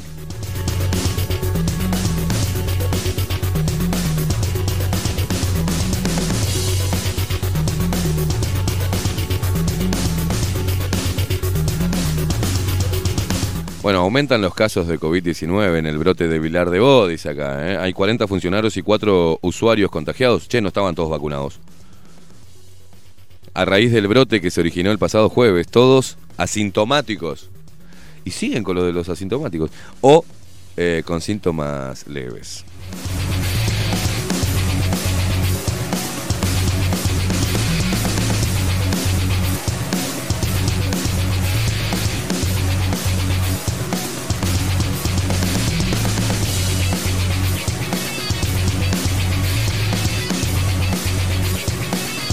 Bueno, viste, viste la marcha atrás que pegó Argentina, ¿no? Este, ahora perdieron las paso y dijeron, bueno, muy años, eh, estamos en el horno, si no hacemos algo, ya no nos creen más el tema de la pandemia, vamos a qué hacemos, vamos a sacar el tapaboca de- del aire, al aire libre. Perfecto. Y- y Argentina reabre sus fronteras el primero de octubre. ¿Cuáles son las opciones de los uruguayos para cruzar el río? Dice el artículo. La posibilidad de que ingresen turistas de países limítrofes sin necesidad de hacer cuarentena motiva los viajes desde Uruguay. Eso se suma a la crisis cambiaria que vive Argentina, lo que permite que los uruguayos puedan comprar tres veces más barato.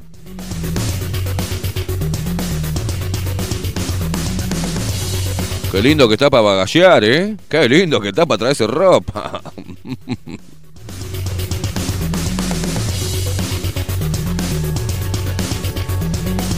Ay, mirá vos que, mientras tanto, la Intendencia de Montevideo busca retomar el sistema de bicicletas públicas que dejó eh, de funcionar en 2019. Otro proyecto que, oh, vamos a hacer con el que quedaron todas paradas.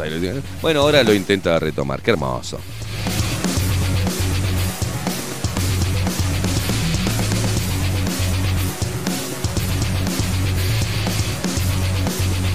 Oh, a ver, Su Majestad, la presidente de, Monte, de Bolchevideo. La aprobación de Carolina Cose cayó 14 puntos en 7 meses y se ubicó en un 48% según una encuesta de cifra.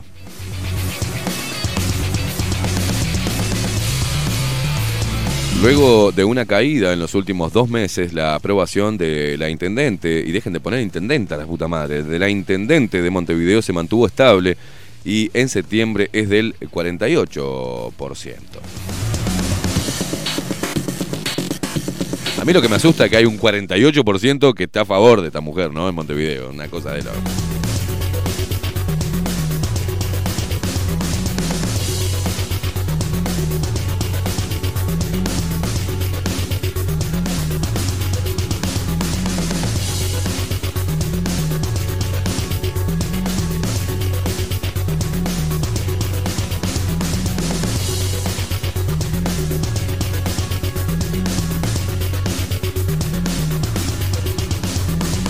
ver, a ver, a ver, a ver. Leí acá Pereira y leí homofóbico. Y digo, ¿qué qué mierda es esto? Montevideo Portal, como siempre, este, dando la nota, dice: Pereira dijo que de joven más bien era homofóbico y que lo modificó con el tiempo. ¡Ay! Era un gusano de seda y ahora es eh, una mariposa.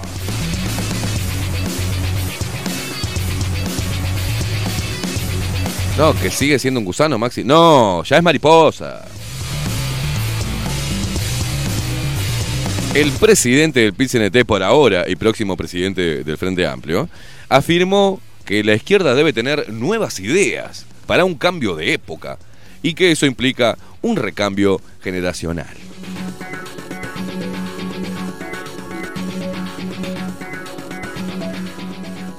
En las últimas horas del miércoles de la semana pasada, Fernando Pereira decidió aceptar la precandidatura para presidir el Frente Amplio, el cual, eh, el actual presidente, perdón, del PCNT, que se tomará licencia. ¿Cómo, ¿Cómo puede tomarse No, una no, no, licencia? una- Cuando vive en cuando- licencia. claro. Claro, vive hablando la gilada licencia de la licencia. Sí, eh, pará, pará, pará. Esto, ¿cómo no le gusta laburar? Esto es zurdo, la puta madre. El actual presidente del PIT-CNT, que no le gusta laburar, que se, se tomará licencia a partir del próximo 25 de septiembre. Reúne apoyos en sectores importantes de la coalición de izquierdas y se posiciona como uno de los aspirantes más fuertes.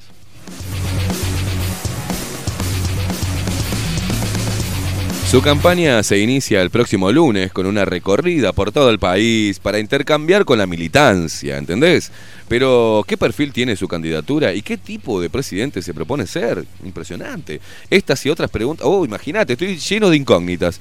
Eh, Estas y otras preguntas respondió el dirigente sindical en entrevista con el periodista Emiliano Cotelo. Qué lindo. En el programa En Perspectiva en Radio Mundo.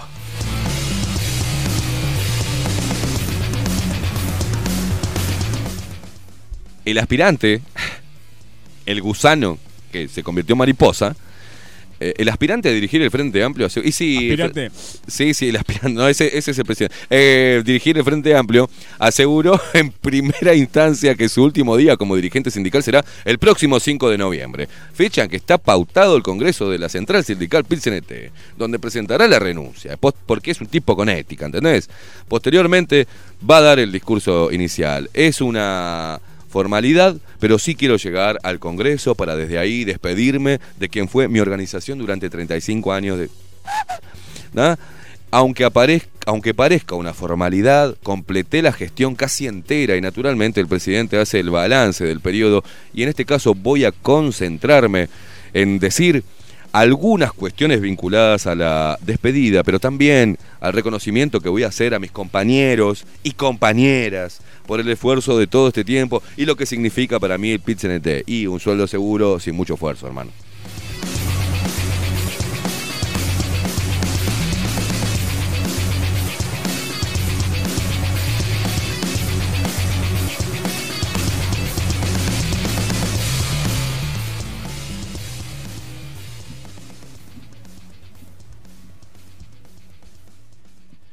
Y con eh, cerramos las noticias porque cerramos con Pereira, que es un que fue un gusano este, y ahora se convirtió en una mariposa, una butterfly. Ah, Antes era homofóbico y ahora no. Ahora este, se une a la agenda de derechos globalista sorista.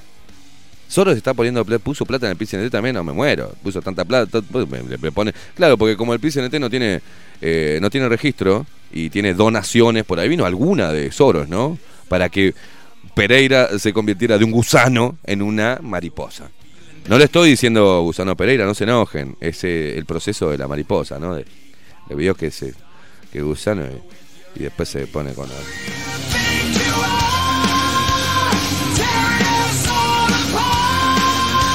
La verdad que mi admiración para una persona que pasó 35 años de vacaciones y que se va a tomar unas vacaciones de esas vacaciones para tomar fuerza, para tomarse unas vacaciones de 5 o 10 años al frente de la presidencia del Frente Amplio, ¿no?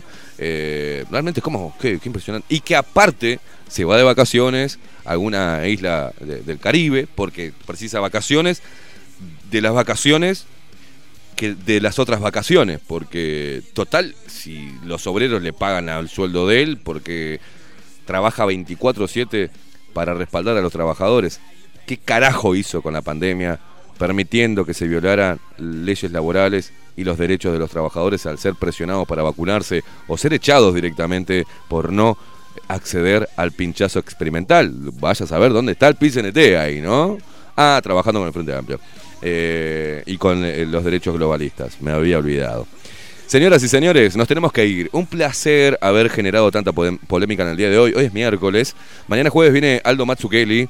Ah, va, vamos llegando, estamos a la mitad de la semana y ya generamos todo este quilombo. Muchísimas gracias a todas las opiniones, a toda la gente y a todo el cariño eh, de ustedes que están ahí del otro lado. Esto es La 30, Maxi Pérez nos puso al aire, Miguel Martínez en la web, eh, Marco Pereira en la voz comercial, Esteban Queimada quien les habla, con muchos columnistas que formamos y hacemos parte de esto que hemos dado en llamar Bajo la Lupa. Nos vemos mañana. Chau, chau.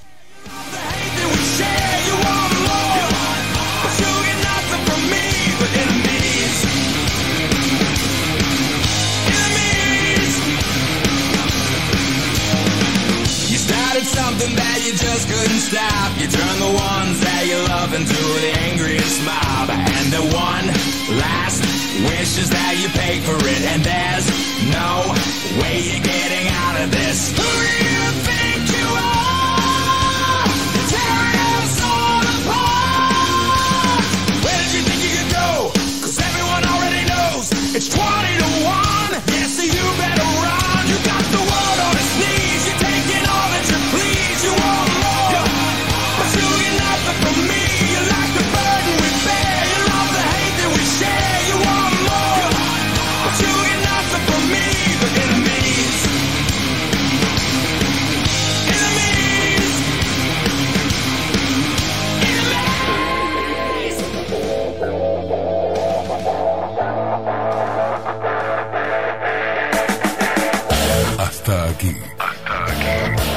Esteban Queimada nos presentó Bajo la Lupa.